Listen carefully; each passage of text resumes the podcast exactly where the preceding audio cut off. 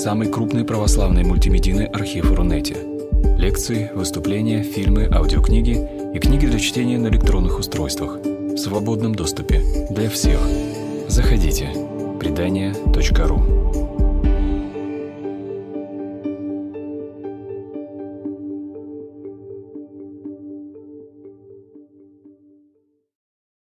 Спасибо большое, дорогие друзья, что пришли сегодня меня послушать в этот чер- в черном-черном городе, да, в черный-черный вечер. Будем слушать про черную-черную тему. Да. А, значит, давайте сначала я расскажу и немного, почему я и занимался, почему я сейчас ее решил рассказать. Значит, меня зовут Роман Шляхтин, я историк, византинист, PhD. Значит, тема моих исследований – это Византия XII века, то есть эпоха перед Четвертым крестовым походом, и, соответственно, все, что вокруг Византии XII века. Начинал я как специалист по одному сражению, по битве при Мерию Кефале, 1176 год, византийцы против тюрк-сельджуков, византийцы проиграли очень грустно. Вот. От этого сражения осталось много источников, я по нему писал магистрскую. Потом я занимался образом тюрок-сельджуков византийской риторики, византийской литературе. То есть на наше счастье византинистики с 80-х годов у нас создается электронный корпус византийских текстов.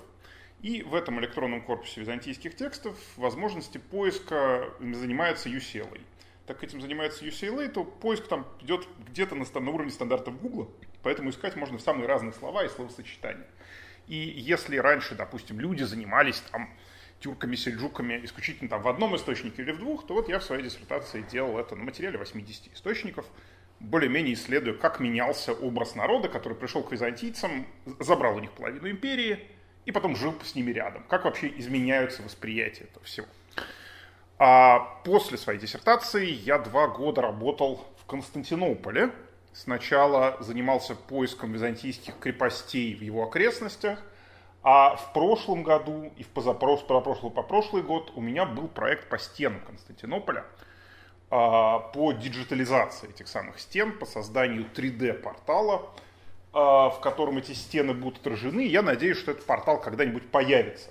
Вот, сейчас я работаю в университете Майнц, и тема, про которую я сегодня говорю, это как бы такое summary, это пересечение очень многих моих интересов как многие из моих тем, она родилась из поста в Facebook, комментариев моих друзей и знакомых.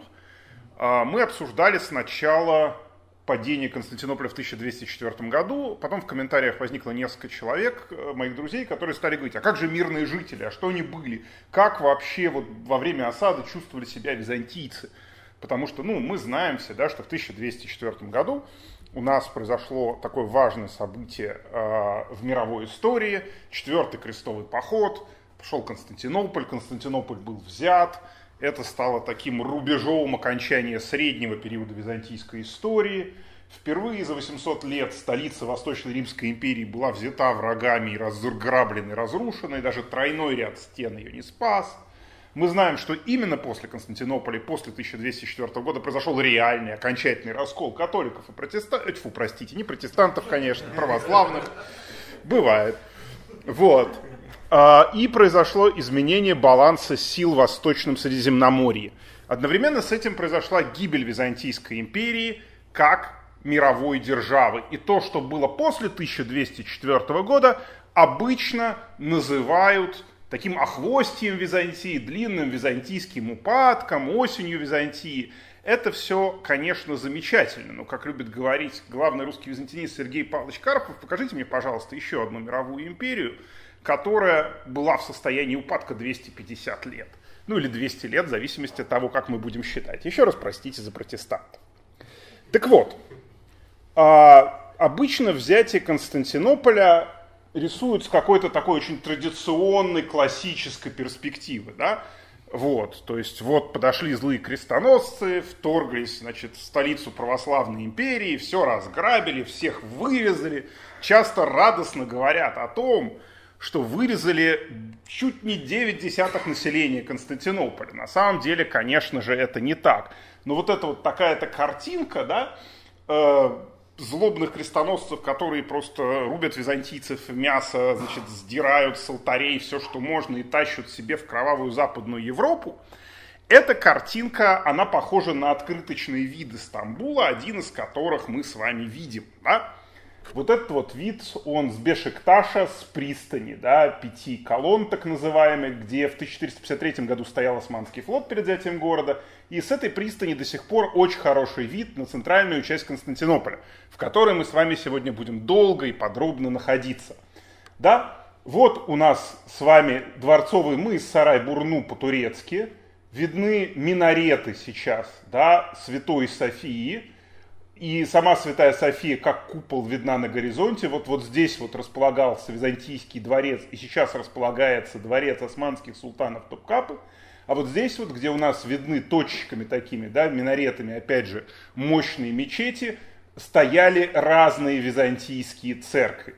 И в XII веке этот город простирался вот на всю эту длину. А ближняя часть, вот эта вот Галата и Пера, была заселена значительно меньше и значительно позже. Здесь была небольшая крепость. А вот этот вот исторический полуостров и был Константинополь.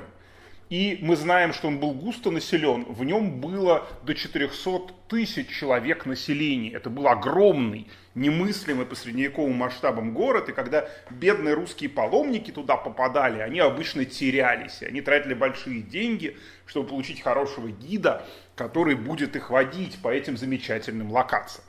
Но сегодня мы попробуем как бы отойти от этой стандартной картинки Константинополя – мы сегодня будем с вами находиться э, в немножко другой части города в основном. Это э, вот это вот сейчас невидимая нам, э, значит, северная оконечность Дворцового полуострова. Вот Святая София. Вот территория Византийского Большого Дворца, в котором в XII веке особо уже никто не жил. Это был такой церемониальный центр, такой византийский Кремль, не только без президентского дворца. Да? Э, все византийские императоры жили во Влахернах. От Влахерна отсюда пешком, наверное, часа полтора идти. Но для нас важно вот это вот полубережье, про которое мы будем говорить, а именно побережье Золотого Рога, да, северная часть вот этого полуострова, вдоль которой были, вот здесь вот не очень видны еле-еле э, морские невысокие стены Константинополя, и где и решалась судьба города. И вот от решения судьбы города в нашей лекции – мы перейдем к моменту, когда Константинополя не стало, к такому тради... нетрадиционному виду на Константинополь, да, не как процветающей столице роскошной Византийской империи, а как такому черному, разграбленному, непонятному бывшей столице, в которой, по слову русского источника, владеют теперь фряги, то есть франки, крестоносцы. Еще раз, по датам, взяли город. Первый крестовый, крестовый поход состоялся в 1097 году. Через Константинополь они прошли 95-96. А, крестовый поход четвертый, э, крестовый поход второй состоялся в 1149, крестовый поход третий состоялся в 1190, и только четвертый крестовый поход в 1204 году положил условный конец Византии, но Византия оказалась такой очень устойчивой. Это одно из понятий, которое тоже у нас будет проходить сквозь всю лекцию, это устойчивость, resilience, потому что не прошло буквально там и 60 лет, как Константинополь снова оказался в руках византийской, Никейская империя путем такой хитрости, про которую я буду говорить в самом конце, отобрала город обратно, и после этого с 1261 года по 1353 империя еще долго существовала. Ну, давайте познакомимся с Константинополем, его исторической части. Вот. Я надеюсь, что все в городе были, правда же? Хорошо. Ну, Присаживался, понятно. Пересаживаться сейчас в Стамбуле стало очень хорошо. Новый аэропорт Стамбула прекрасное место для пересадки. Комфорт. Вот. Но видите, вы застали еще старый аэропорт. Старого аэропорта сейчас нет. В древности Константинополь тоже был местом пересадки. Пересадки были постоянные. Потому что он располагал, располагался на классическом пересечении путей с востока на запад и с севера на юг. И этот перекресток путей – который до сих пор функционирует, Босфор до сих пор буквально заполнен судами, их огромное количество, и два или раз в год одно из, один из э, так, грузовых кораблей обязательно идет на дно в проливе. Это просто считается приношение каким-то неизвестным, видимо, богам. Ну или просто ошибки судоводства. Так вот, пересадочный пункт здесь был для многих, потому что вот эти вот гавани, которые мы видим, нам известны Золотой Рог, Халич или Керас по-гречески, что тоже значит рог. То есть наше название Золотого Рога, оно восходит к греческому, да, и турецкое название Халич тоже к нему же восходит. Вот, и вот эти вот гавани Пропантиды, это были таким местом пересадки. Почему Золотой Рог был замечательным и хорошим местом пересадки? Потому что Золотой Рог, как вы видели, он достаточно глубокий. Это достаточно большой, с одной стороны, глубокий и вытянутый залив, и с достаточно теплой водой, а главное, с большим количеством гаваней и бухточек которые были известны еще римлянам во втором веке. У нас сохранился список этих гаваней, многие из которых потом станут районами Константинополя, которые сейчас, в свою очередь, стали районами славного города Стамбул. Вот, вот здесь вот изначально, да, вот помните, мы буквально только что посмотрели вот это вот, да, видите, вокзал Серкиджи морской и огромное количество турецких паромов, они стоят здесь не случайно. В этом же месте стояли римские суда, а потом ранние византийские суда, потому что именно в этом месте был один из первых портов города. Вот здесь вот. Вот. При этом интересно то, что э, раньше были другие гавани, но они потом были засыпаны и превращены в сушу. И эту практику забавно, османскую, унаследовали современные турки, да, которые вот здесь вот тоже насыпали новый полуостров Еникапы. Вот. Но то, что мы с вами должны знать, это то, что Константинополь стоял на гаванях. Некоторые из гаваней были на Золотом Роге, другие гавани были вот здесь, вот, на Мраморном море. И это были, если мы очень условно говорим, пересадочные аэропорты древности. В том числе. Потому что если вам нужно было поймать корабль, который идет куда-то в Александрию сразу или в Грецию, а вы плывете откуда-нибудь из Херсонеса, из Климатов, то ваш корабль пройдет Босфор, и здесь вы, как это, ну, билетов тогда не выдавали, понимаете, но вы договоритесь о том, чтобы вам плыть дальше.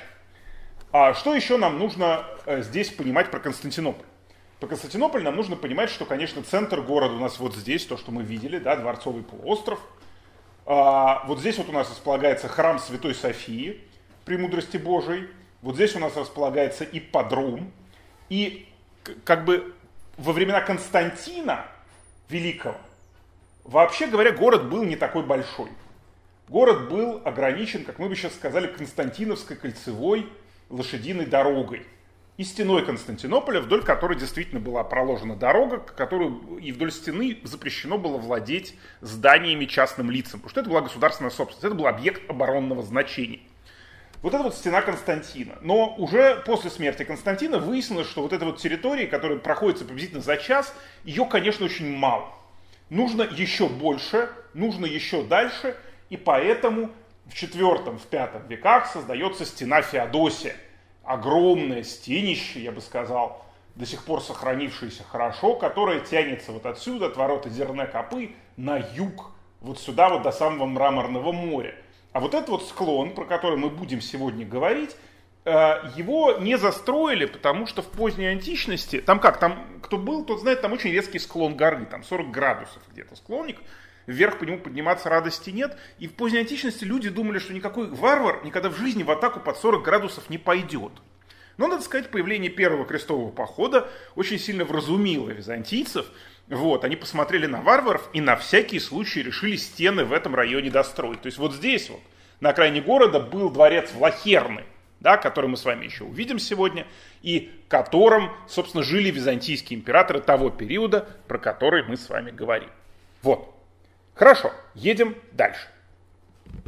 Ну, про взятие Константинополя мы уже сказали. Давайте перед тем, как, собственно, поговорить про взятие, попробуем понять, как византийцы дошли до жизни такой почему вообще получилось взятие Константинополя, и откуда и как э, Константинополь брали, и какие причины для этого были внутри империи. Значит, латиняне и византийцы в Константинополе. А первый крестовый поход у нас, конечно, заслуживает отдельной лекции. Такая большая, хорошая история, как он появился, как он получился. Но я могу сказать, следуя за Питером Франкопаном, книжку которого я редактировал на русском языке и которую много и хорошо читал, цитировал на английском, Питер Франкопан, оксфордский исследователь, считает обоснованно вполне, что первый крестовый поход был спровоцирован самими византийцами. Зачем византийцам было провоцировать первый крестовый поход? Дело в том, что в конце XI века в Византии произошла интересная ситуация, которая имеет некоторое отношение к Грета Тунберг. Ну, Грета тогда еще не жила, да?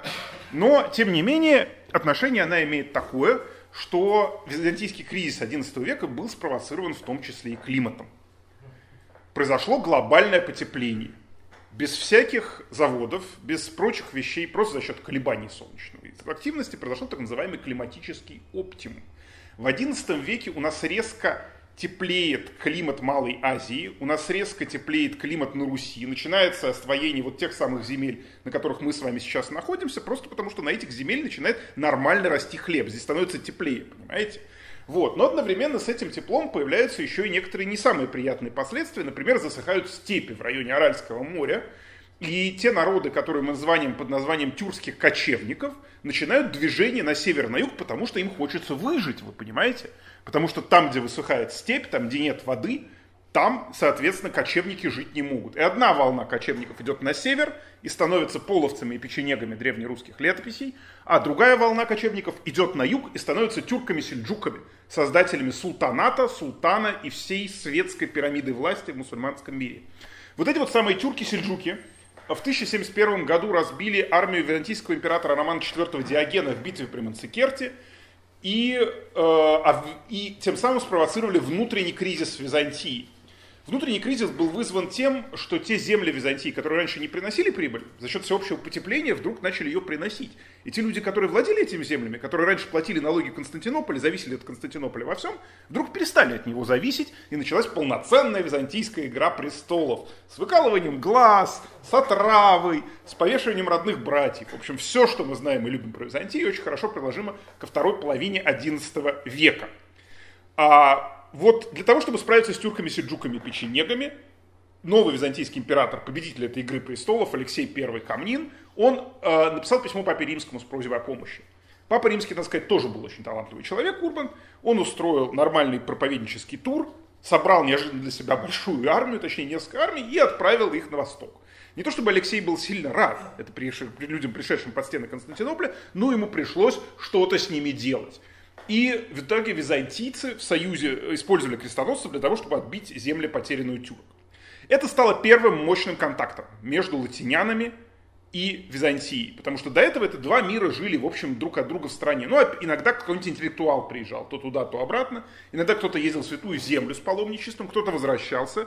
Но все это все равно были разные миры. А тут эти миры сошлись.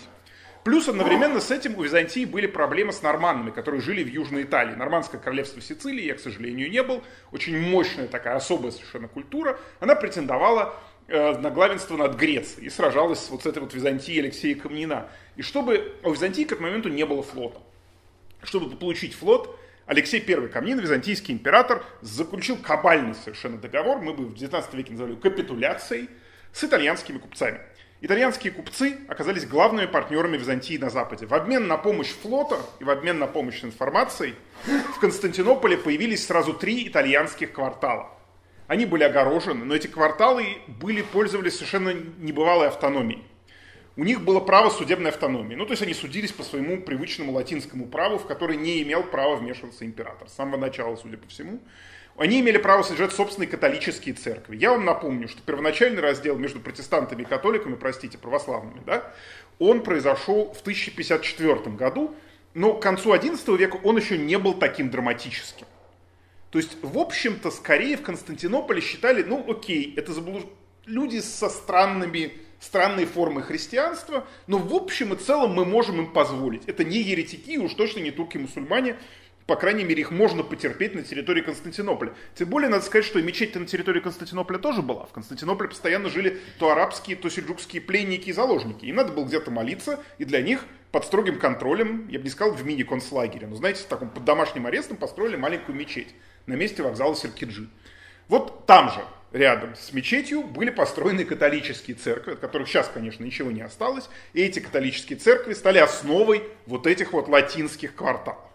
Но самое главное, самое главное, это то, что католические купцы, которые жили в этих кварталах, имели право не платить коммеркен. Коммеркен был налогом 10%, который платился на любую сделку, которую были обязаны платить любые византийские предприниматели.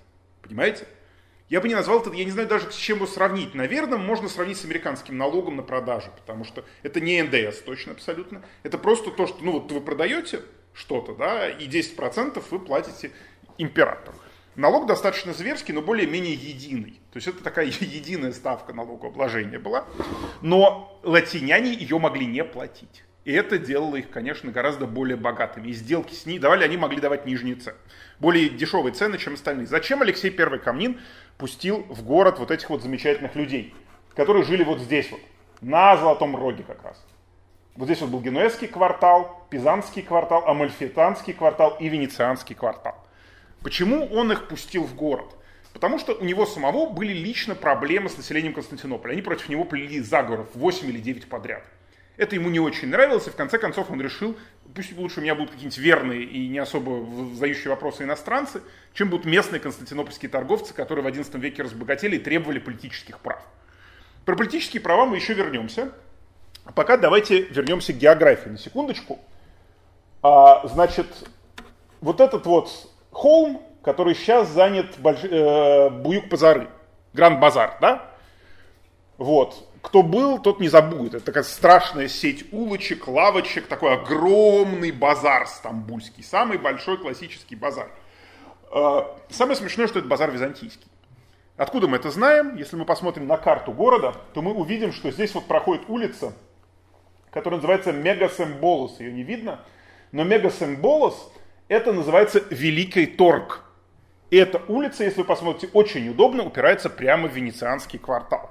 То есть улица шла вот здесь вот, а венецианский квартал был вот здесь вот. Да-да, прямо там, где вы можете видеть припаркованы турецкие пароходы. То есть как оно тогда было, так оно сейчас и осталось. В этом плане гидрография очень надежная штука, понимаете?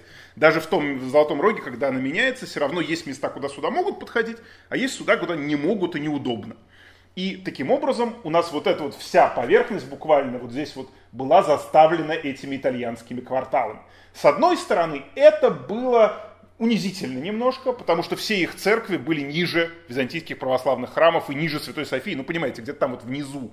А с другой стороны, это было очень выгодно, потому что, конечно, их суда, а суда у них были достаточно здоровые, большие, посмотрите, пожалуйста, это Нава, позднее э, э, судно конца 12 века торговое и военное судно как раз эпохи крестоносцев, они входили вот в этот вот золотой рог, и в этом золотом роге они проводили свои коммерческие операции. Да? Вот. Хорошо, это латиняне. А, понятно, что богатство латинян не вызывало больших симпатий, а часто вызывало вовсе и наоборот. Надо сказать еще, что византийские императоры, сын Алексея I Камнина Иоанн и его внук Мануил, они много и активно работали, э, устанавливая дипломатические и семейные связи с западноевропейскими монархами. То есть в XII веке Византия становится открытой. Они выдают своих принцесс замуж, они берут жен, в жены принцесс, допустим, из немецкого дома. И это идет весь XII век, и э, это до такой степени интересно происходит, что получается целые диаспоры – которые живут в Константинополе, причем не только вот эти вот купеческие да, кварталы, но часто во дворце сидят, допустим, три выходца из Сицилии и друг с другом переписываются. Они все православные, они все византийские по культуре, но при этом они земляки. И как мы знаем, что они земляки, они друг другу письма пишут, и когда люди пытаются выяснить, что же в этих письмах общее, то выясняется, что у них там общие особенности языка, которые указывают на то, что они на самом деле не очень константинопольцы. Вообще надо сказать, что в эту эпоху все достаточно у нас, как мы сейчас сказали, шибко грамотные. То есть э, в Константинополе мы не знаем, сколько грамотного населения. Ответа на этот вопрос у нас нет. Но судя по сохранившемуся массиву текстов, достаточно много. Я думаю, что не будет большой ошибкой сравнить с Древним Новгородом, да? с которым у нас найдено большое количество грамот. Там тоже вопрос о процентовке остается открытым, но тем не менее там ну, процентов 10 точно, если не больше, было грамотного населения. Несмотря на всю грамотность, чужое богатство, которое у вас под носом, еще богатство иноверцев – оно вызывает не всегда приятные эмоции. И надо сказать, в Византии в XII веке, мы знаем, было несколько крупных погромов. Первый погром 1182-1185 года, он прошел по достаточно классической схеме. Ну, перед погромом латинян были еще проблемы с крестовыми походами. Надо сказать, что уже воины первого крестового похода которые подошли вот сюда вот, перед Влахерны, да, вот, вот в нижнюю часть стен Константинополя, Золотой рог у нас вот здесь, вот это угол такой, а это вот здесь вот такая терраса. Уже воины первого крестового похода задумались, не пора ли нам немножко, так сказать, поправить власть в городе. Не пора ли нам что-то исправить? Политический религиозный режим. Но Алексей I Камнин с помощью лучников очень достаточно быстро убедил их в том, что так делать не стоит. Во втором крестовом походе у нас э, все произошло еще более интересно, потому что во втором крестовом походе у нас сохранился замечательный источник. У нас есть Ода из Дойля – если у вас э, будет время, как-нибудь почитайте. Он частично переведен на русском, есть на английском, с удовольствием отправлю вам версию. Отда из Доля прямо пишет про французских епископов, которые стояли вот здесь вот перед дворцом с, с королем Людовиком и говорили, слушайте, у них стена гнилая, город плохой, давайте возьмем. Слушайте, Палестина подождет. Тут схизматики, богатый город. И мы должны понимать, что для крестоносцев, для людей, вышедших из Западной Европы, Западная Европа в 12 веке вроде бы объединяется, начинается мощное интеллектуальное движение, рост городов, но нет, ребята. 400 тысяч человек, город, понимаете, они приезжают туда, и они чувствуют себя странно. Если вы когда-нибудь, вот здесь вот можно сейчас гулять нормально, только аккуратнее, пожалуйста, обувь водонепроницаемую надевайте, потому что там какой-то византийский водопровод до сих пор это самое, воду поставляет. Ну, тут речка еще идет. Вот они когда стояли внизу и смотрели на эти стены, они чувствовали собственную, понимаете, испытывали большой комплекс неполноценности, огромную фрустрацию. Византийцы пытались справляться с этой фрустрацией, вожди крестовых походов развлекали во дворце, им показывали конные гонки, которые, значит, устраивали на ипподроме только для них, потому что больше, в общем, никому в городе эти гонки не были особо нужны. Но все равно вот эта вот фрустрация, она постепенно росла. И даже те люди, которые во втором и третьем крестовом походе пошли под стены Константинополя, а потом дошли до Святой Земли и вернулись, они возвращались и рассказывали про то, что византийцы, значит, гадкие, коварные, сидят за своими стенами. И вообще как-то выглядят не по-мужски, странно говорят, вообще грамотная шибка вот эта вот шибко грамотная, да, мы с вами еще сегодня увидим и услышим, потому что, как ни странно, один из авторов, который у нас принимал участие в четвертом крестовом походе, Робер де Клари, он как раз был из тех, кто шибко грамотных, судя по всему, не очень любил. Он был достаточно простой человек. То есть, иными словами, да, в Константинополе жило, э, Константинополе, во-первых, был постоянный поток латинян, которые проходили в Святую Землю и обратно, а другими словами, еще были купцы, которые жили постоянно и, так сказать, зарабатывали и наживались, вызывая справедливый гнев у византийского пролетариата. Нашелся человек, который с византийским пролетариатом решил как-то все-таки исправить ситуацию. Это был Андроник Камнин. А, ему нужно было захватить власть. Камнинов было много. Вот. И э, против него была фракция, у которой, которая была э, связана вот с этими сицилийцами, э, с э, северитальянцами при дворе и с латинянами при дворе. И чтобы, так сказать, выбить финансовую поддержку из-под ног своих оппонентов, Андроник Камнин сказал, что во всем виноват нет, не Чубайс, а во всем виноваты вот эти ребята, которые сидят внизу, вот там вот. Во всем виноваты проклятые итальянцы, которые живут, пьют византийскую кровь, и все наши беды от них. И надо сказать, к сожалению, такие простые аргументы, они оказали влияние на константинопольскую толпу, которая очень долгое время наблюдала и которой не давали с ними делать ничего. И вот еще раз, да, вспомним географию. Вот с этих вот холмов, с Мегасемболос, представляете, сверху вниз, закидывая камнями, дубьем, а еще и достреливая луками, на итальянские кварталы устремились толпы дружелюбных константинопольцев. Вот, дружба кончилась плохо, вот, потому что, э, судя по всему, у нас было несколько тысяч убитых, но спасло жителей латинских кварталов то, что у них рядом были корабли. А жители Константинополя, по крайней мере, на тот момент, судя по всему, не очень хорошо умели плавать. Поэтому они сели на корабли и вышли, в открытое море там выйти нельзя, потому что открытого моря там просто нет, а вышли в пролив Босфор и потом поплыли на юг и принесли в Европу весть об этом страшном погроме. И вот этот вот страшный латинский погром, вспоминали участники четвертого крестового похода. Отомстим за наших братьев. Никаким братьям, естественно, участники крестового похода, никакими родственниками большинства не было. Но вот эта вот идея, что надо отомстить кровавым грекам, повод большой для мести, он появился. А, династия ангелов, которая правила уже непосредственно перед 1204 годом, а, которая пришла к власти, свергнув Андроника. Андроник получил свое, существует замечательное колоритное описание его казни на ипподроме, будут желающие, почитайте, я вас сохраню от него. Но нам важно понимать, что Исаак Ангел убил этого самого Андроника, который организовал погром, и вроде бы хотел уже извиняться. да, за историческую вину греческого народа. Но так получилось, что случилось одновременно нашествие норманнов на Грецию, и вместо извинений перед исторической виной пришлось срочно мобилизовывать все наличные вооруженные силы, отправить их на Фессалонику. В Салонику. Салонику норманны взяли. Вот. И Салонику отбивать. А, при этом с самого начала династия, судя по всему, была, в отличие от камнинов, достаточно слабой. Камнины были очень хорошо укоренены а, в византийской аристократии, они были со всеми в связи, со всеми переженились и очень мощно держали а, личности, да, были мощные, которые держали и манипулировали сложной системой сдержек и противовес. У ангелов, судя по всему, с этим было что-то не так. Они вели себя по-другому, потому что если камнины выезжали в поле воевать как минимум раз в 3-4 года, император обязательно, да, чтобы показывать свою силу, то ангелы старались без лишней нужды из Константинополя носа не высовывать. А, они, судя по всему, не очень умели договариваться с крупными знатными семьями на местах, потому что у них, во-первых, случились восстания в Малой Азии, а еще у них случилось случайно болгарское царство. Понимаете, целая имперская провинция взяла и постепенно в несколько приемов восстала.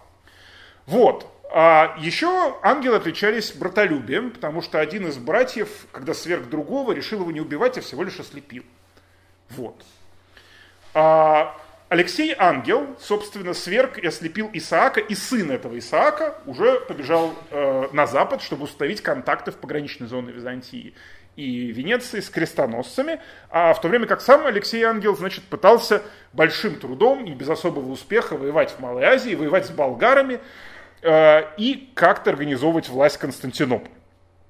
И это тоже не получилось. То есть здесь вот дальше начинается э, та история, которую можно, ну, нам сейчас легко, понимаете, говорить, да, смотря в прошлое, и утверждать, что все знали все заранее. Хотя, вы знаете, некоторые, некоторые вещи есть. Давайте вернемся к этой картинке. Вот эту башню, видите, да, я мышкой вожу. Ее, скорее всего, построил Алексей Камнин то есть основатель династии Камнин. Вот эту башню, скорее всего, построил Алексей Ангел, а вот эту башню точно совершенно построил Исаак Ангел. Почему мы знаем? Потому что вот здесь нам сейчас не видно. Есть надпись, которая говорит о том, кто построил и, главное, в каком году была построена башня. Когда вам говорят, что византийцы не готовились к обороне Константинополя, не знали, не ожидали угрозы крестоносцев, вот эти вот башни Влахерн показывают вам, что это не так.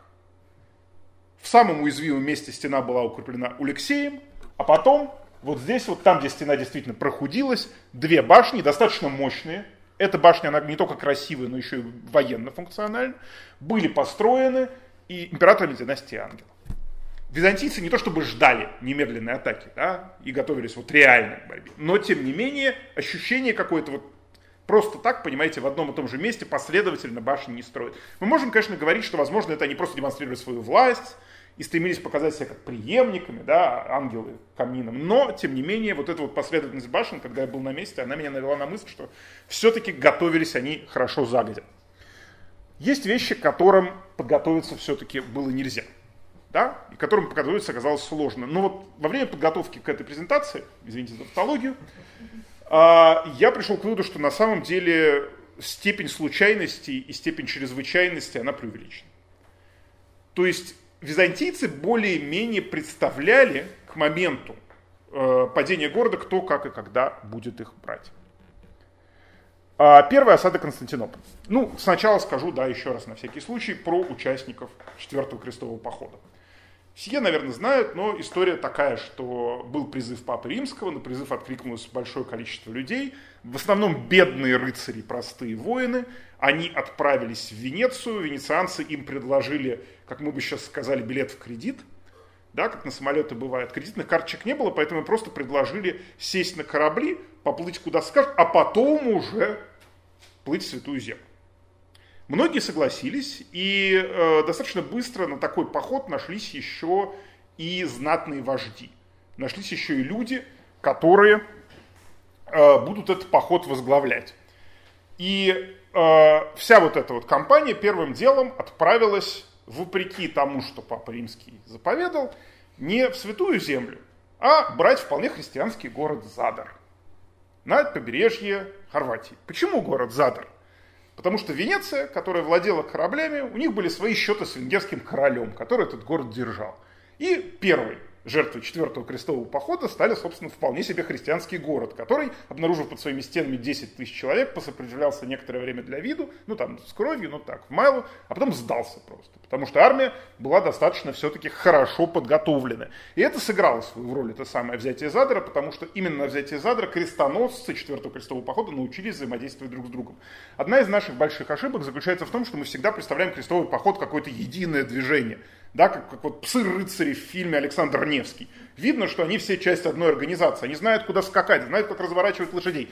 В любом крестовом походе ничего такого не было. Первый крестовый поход потерял под стенами славного византийского города Никеи 15% численного состава. Это поражение было страшное, потому что они не умели воевать. Вторым крестовым и третьим крестовым становилось все лучше и лучше, потому что все-таки они потихоньку учились. Четвертый крестовый учился брать Константинополь, условно говоря, под стенами другой крупной христианской крепости. Вот в этот момент осады Задора на горизонте появился сын императора Исаак Ангела, который слезно попросил венецианцев, и правильно делал, потому что заправляли всем фактически венецианцы, значит, а, показать ему помощь, вернуть престол его папе, ну и ему за компанию. И все это честное воинство, посоветовавшись, запротив санкцию Папы Римского, который фактически их решений не принимал и в конце концов некоторую санкцию им выдал, сказав, ну плывите, они дружно отправились под стены Константинополя. И здесь важный момент, который я хочу просто подчеркнуть. Осад Константинополя на самом деле было две. 1203 и 1204 годов. Вот, значит, первая осада Константинополя. А первая осада Константинополя началась с того, что крестоносное воинство приплыло и высадилось туда, когда оно всегда высаживалось, а именно в Галате. То есть через берег от э, от основного дворца. Там было укрепление, то есть византийцы готовились к тому, что там будет. Там было небольшое сражение. Это сражение закончилось э, победой крестоносцев, которых было физически больше. Выжившие бежали в э, дворец Константинопольский. И самое интересное, что мы точно знаем, что главным преимуществом, которое было у воинов четвертого крестового похода, это было преимущество в кораблях. Говорят фантастическую цифру в 200 венецианских кораблей. Я не очень ей верю. Я думаю, что 150 лет и больше уж очень больно, больно фантастическая большая цифра. Мне интересно, как 200 кораблей там физически вместятся да, в Босфоре и в районе. Вот, при том, что у византийцев было 20. Значит, а, Алексей Ангел, который сидел в Константинополе, сидел в нем вполне плотно и поднял людей э, на стены. И интересно то, что с самого начала основным фронтом осады был фронт Золотого Рога. То есть то, что мы с вами видели. Помните вот эти вот э, гавани? Почему именно там мы можем понять, и мы про это сейчас будем говорить еще, потому что именно там преимущество было у венецианцев. Вот эти вот огромные суда, которые мы с вами смотрели, они были на своих верхушках выше морских стен Константинополя. Не везде и не всегда, но очень часто – и люди, которые сидели вот здесь вот, на верхушках мачт, а такие люди были у венецианцев, венецианцев и генуэзцев, они, соответственно, знали, как стрелять. Более того, как мы с вами уже говорили, э, да, венецианцы и генуэзцы знали очень хорошо морские подходы, они знали фарватер Золотого Рога, потому что за век, который они там жили, у них было достаточно времени для того, чтобы знать, кто, и скорее всего у них были лоции. Скорее всего, у них мы, то, что мы знаем в поздней версии как порталаны, но больше, с очень большой вероятностью существовало просто описание того, ну, у них были примитивные инструменты для промера глубин, и они знали, куда и как подводить.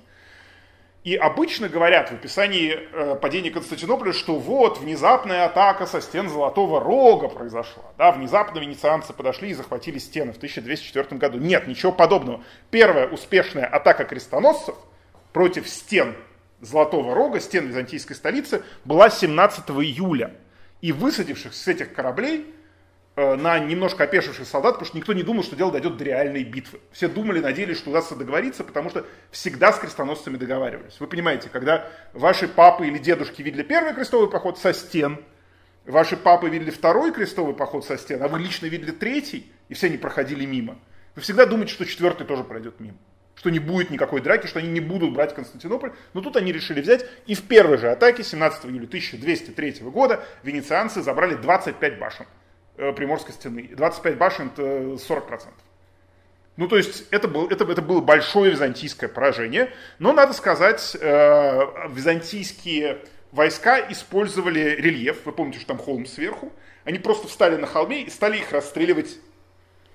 И тогда, чтобы э, стало ясно, что сил венецианцев, которые захватили, не хватает для того, чтобы взять Константинополь штурмом, и они подожгли город. Они подожгли город, в том числе и свои кварталы выгорело 2 квадратных километра. Те, кто знает новости про пожары, это очень большая цифра даже для современного города. И, более, и выгорела огромная часть, буквально до Святой Софии дошел огонь, несколько церквей были сохранены чудом, но вот эти вот жилые дома, в том числе на склоне, выгорели полностью абсолютно, и э, выгорели виллы византийской знати, и более 20 тысяч человек осталось без крова. Представляете, что такое для осажденного города, в котором и так как бы, ну, непонятно, идет такое непонятное брожение такая, ну, не 22 июня, но внезапная резкая война, а тут еще 20 тысяч без крова. 18 июля состоялась битва на суше, 10 тысяч византийцев вывел в поле якобы Алексей Ангел против 7500 крестоносцев.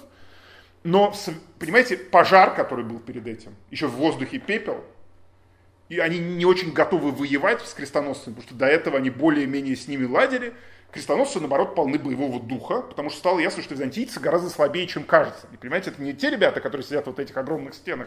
Оказывается, что у них есть кровь, их можно убивать, и вообще город можно неплохо подпалить. Вот. И 18 июля Алексей III Ангел не выдержал психологической войны и бежал во Фракию, то есть в направлении Греции.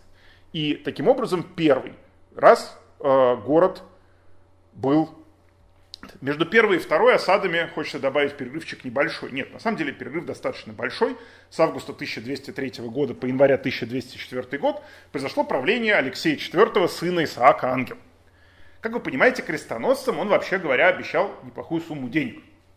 И обещал большие богатства Византии. Но случился небольшой конфуз. Выяснилось, что благодаря эффективному управлению, а также, как сказать, некоторым присвоением, денег немного нету. А под городом стояло 10 тысяч человек, достаточно злых и голодных. Они уже почувствовали, хочется сказать, ну, близко к тому вкус крови, вкус грабежа. У византийцев хватало сил, чтобы как-то закрыть ворота, взять под контроль стену и удерживать их там, где они стояли. А, и какое-то количество еды и денег им выдали. И дальше у крестоносцев стал вопрос, что же им дальше делать. И дальше была неприятная альтернатива, потому что, вообще говоря, как вы знаете, крестоносцам-то положено воевать в Палестине.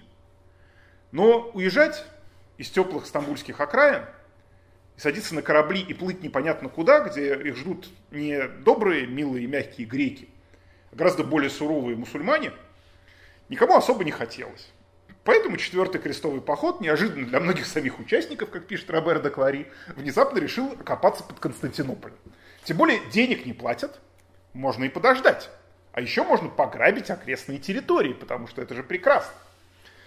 В итоге крестоносцы грабят территории, Алексей Ангел пытается что-то сделать, а местное население, естественно, недовольно тем, что крестоносцы топчут огороды.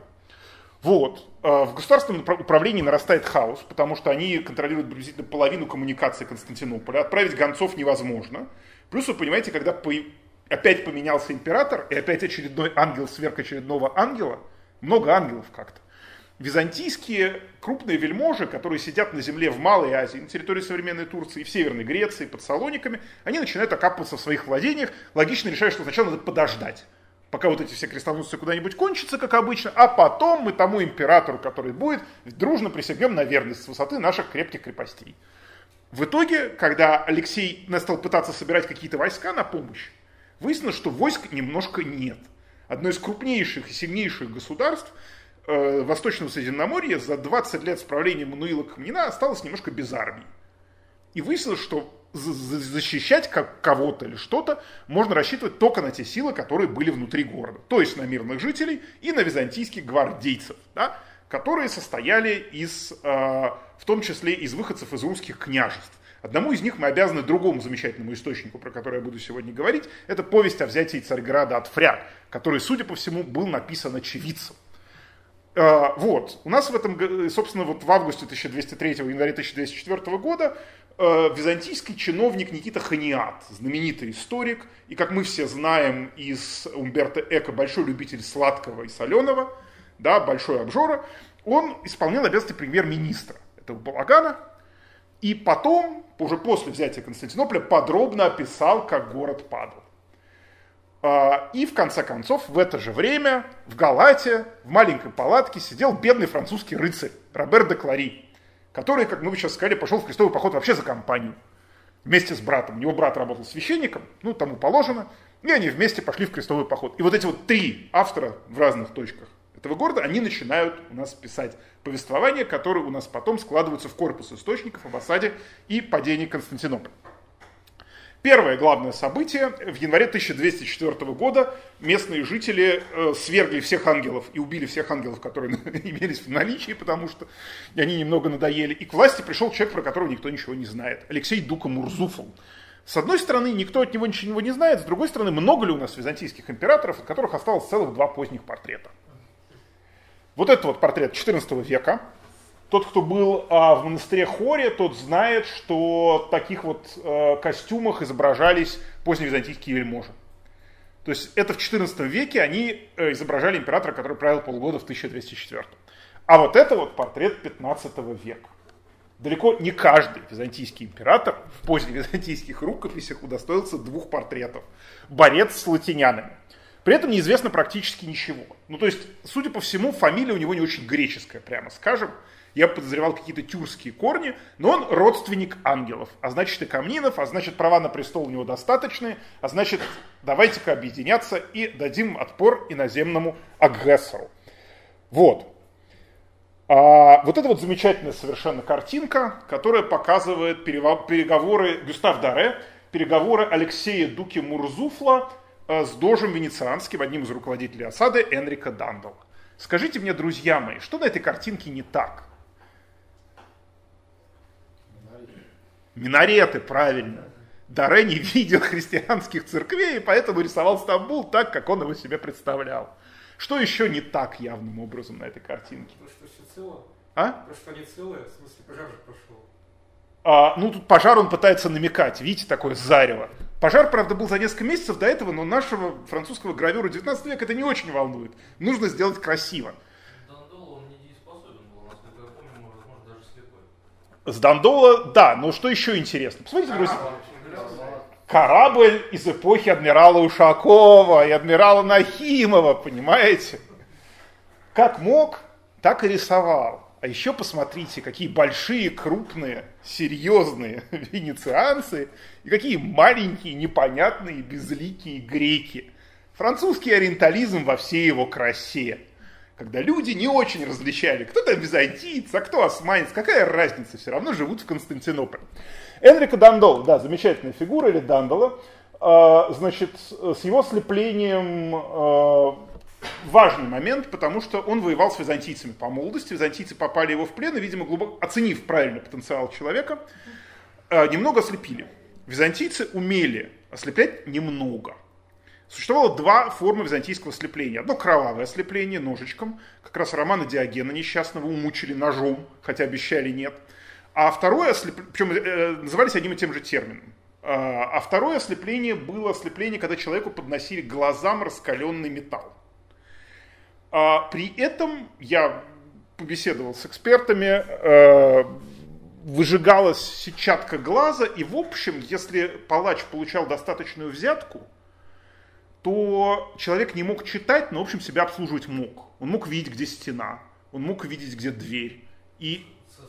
Да, да, да, я, я прошу прощения, я не специалист, здесь благодарю. Вот. И, судя по всему, с Дандала было именно так. То есть его слепили, но в профилактических целях, и, видимо, кто-то дал на лапу, и не до конца. Вот он это не забыл. И к тому моменту, как он здесь изображен стоящим, все бы было хорошо, но даже по меркам 12 века он был очень старым как я благодарен моим корректорам курса Арзамас, которые поправили как раз э, меня, ему, ему было около 70. Это был престарелый человек. То есть он стоять по тогдашним меркам ни на какой вот так вот не мог, конечно. Его, скорее всего, носили в носилках, даже не потому, что он физически. Судя по ряду источников, он вполне себе на лошадке мог скакать. И мы знаем, есть такие люди. Но по статусу ему было положено, чтобы его носили. Вот он как раз и выступил главным менеджером осады. Он знал очень хорошо, где и как и что лежит в Константинополе, где и как это надо брать и как это все организовать. Мне еще очень нравится, что Дука Мурзуфал здесь изображен как какой-то османский принц. Посмотрите, ничто нам вообще не говорит о том, что это православный человек. Мне здесь показалось очень важным сопоставить вот эти вот два византийских портрета, да, и французский ориентализм 19 века, который не делает разницу между османским и византийским. Да, конечно, изображен спиной, потому что, потому что, ну, потому что, ну, зачем, зачем изображать лицо, понимаете, какого-то гадкого византийца. Другое дело наш Великий Дож. Мы, правда, не знаем, как Великий Дож выглядит, поэтому изобразим его издалека, но чтобы было красиво. А помимо этого, Дош еще заслужил в XIX веке отдельную похвалу от современников. Те, кто был на Святой Софии, на втором этаже до реконструкции, видел здоровый могильный камень, на котором было характерным латинским шрифтом, которым печатали книжки в XIX веке, написано Хенрикус Дандоло. И долгое время это считалось, висела табличка, на которой было написано, что это могила Дожа Энрика Дандоло. Но есть одна маленькая засада. До реконструкции XIX века которую проводили два итальянских брата-архитектора, этой могилы на втором этаже никто не видел. И она как-то волшебным путем возникла. Более того, сейчас уже люди обнаружили, что та плита, на которой высечены латинские буковки 19 века, это византийское споле, которое, я, которое очень похоже на споле в двери, которые рядом. То есть что-то очень много вопросов. И поэтому турки, будучи вежливыми людьми, сначала закрыли могилу на реконструкцию, что такое реконструкция могилы, это не ко мне вопросы, а потом написали «возможно могила, возможно дожа», что в переводе с турецкого на русский означает «фейк». Вот. Ну, давайте вернемся к более печальным историям, нежели Дандал, скорее всего, лежит, как ему положено, в Венеции, в нормальных обстоятельствах. Вот. Э, не, сложно представить себе ситуацию, при которой он бы мечтал быть похороненным в Святой Софии, особенно потому, что на втором этаже Святой Софии не хоронили вообще никого, хоронили в коридорах под и хоронили сбоку. Там лежали патриархи, там лежало еще несколько захоронений, но в общем а, вот такая вот сложная история посмертная у нашей осады. А, значит, третья осада Константинополя а, началась с того, что крестоносцы попросили денег, выяснилось, что денег нет – Произошло первое столкновение вне стен Константинополя. 8 февраля снова прошли переговоры по тому же сценарию. А в марте 1204 стороны начали готовиться к бою.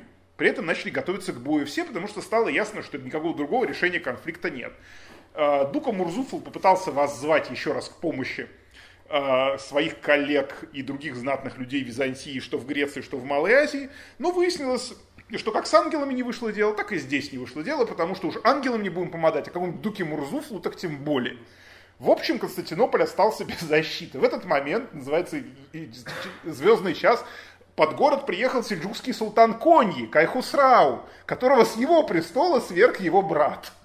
И стал сказать, граждане крестоносцы, а не хотите ли вы мне случайно помочь в Малой Азии вернуть мне, так сказать, отчий престол? Надо сказать, что крестоносцы в дела тюрк-сельджуков во время крестовых походов вмешивались регулярно, иногда за деньги. Но тут Константинополь был все-таки приоритетом, поэтому султану сказали вежливо, извините, в порядке очередь. В итоге Кайхусрау вернул себе престол сам и попал еще в большое количество приключений, но для нас важно то, что крестоносцы остались под Константинополем и решили город брать. И вот в апреле 1204 года, достаточно быстро, последнее падение Константинополя 1453 год, заняло полтора месяца, тут буквально за неделю город все-таки был взят. Давайте побеседуем с нашими героями, про которых я вам уже представил, с Никитой Ханиатом, с Робером Деклари и с э, автором повести о взятии Сергада Афряк о том, как стороны готовились к этой самой осаде. Вот что пишет Никита Ханиат про Дуку Мурзуфлу. Мурзуфлу он не очень любил, потому что Мурзуфл отправил его в отставку.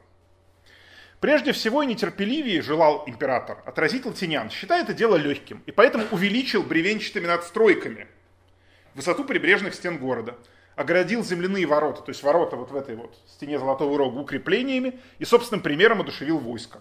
Много раз опоясавшись мечом с медной булавой в руках, он собственноручно то отражал неприятельские нападения, то сам храм неожиданно нападал на приятелей, когда они разрозненно бродили за поиском продовольствия. То есть, друзья, у нас с вами вот идет такая достаточно большая история. Император еще перформ, понимаете, император еще изображает из себя. То есть он едет перед стенами и красиво рубит крестоносцев. Это не рыцарский турнир, понимаете, но это такая демонстрация собственной мужественности. Это с точки зрения ханиата.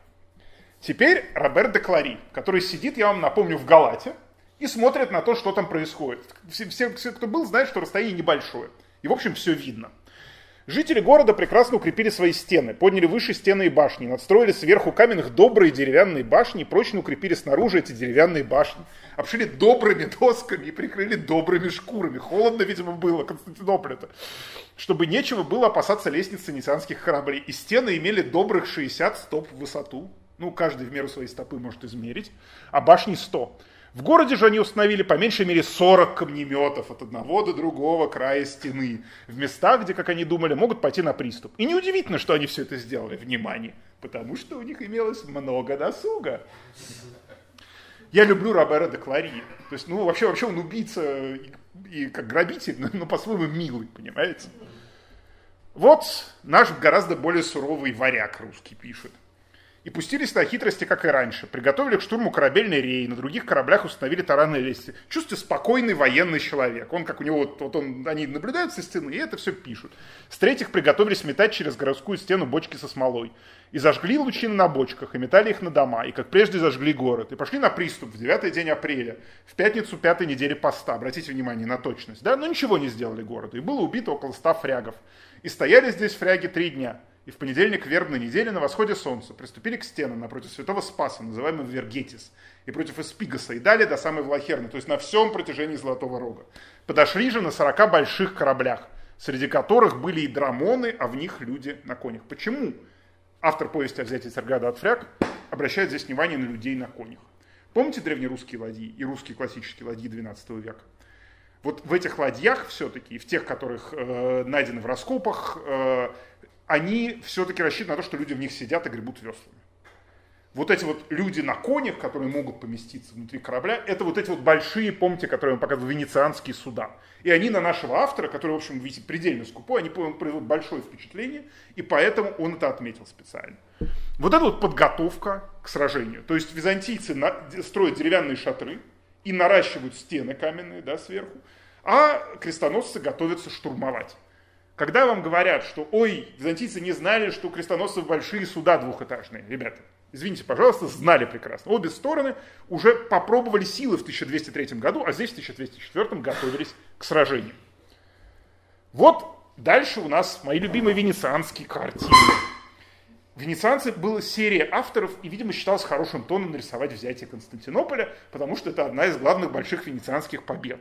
По этой картине мы сразу можем видеть, что автор, конечно, не то, что не был в Константинополе и в Стамбуле, он даже не посмотрел, как это выглядит. Даре молодец. Даре посмотрел, как выглядит мечеть, как выглядит минарет, и честно, спокойно ее нарисовал, только там полумесяц немножко заштриховал, чтобы не было вопросов совсем, а то как-то странно бы было. А здесь просто человек видел, скорее всего, на гравюре стены Константинополя сухопутные, которые действительно огромные, которые действительно с тремя рядами, а вместо них он вот нарисовал как мог. При этом нарисованы, если вы посмотрите, не корабли 12 века, нарисованы, конечно, галеры 17 века, которые принимали участие в разных сражениях, в битве при Лепанто. И надо сказать, что вообще для венецианцев вот эта вот борьба с Константинополем, это, конечно, борьба с османским Стамбулом. Поэтому у нас много достаточно людей, они вот рисуют, да, сейчас вот подробностях больших вот эти вот бои. И тоже обратите внимание, ну здесь вот хотя бы попытка нарисовать кого-то, кто там сидит сверху и пытается забраться, отдать должную исторической правоте, но с этим все-таки сложно. Итак, давайте дадим слово нашему любимому Деклари. Итак, во всем флоте, внимание, имелось не более четырех или пяти нефов, которые могли достичь высоты башен. То есть все-таки византийцев получилось надстроить достаточно высоко. Столь были они высоки, и все яруса были заполнены ратниками. И пилигримы, то есть крестоносцы, атаковали тогда тех пор, пока Нев, то есть корабль большой, епископа Суассонского, не ударился об одну из этих башен.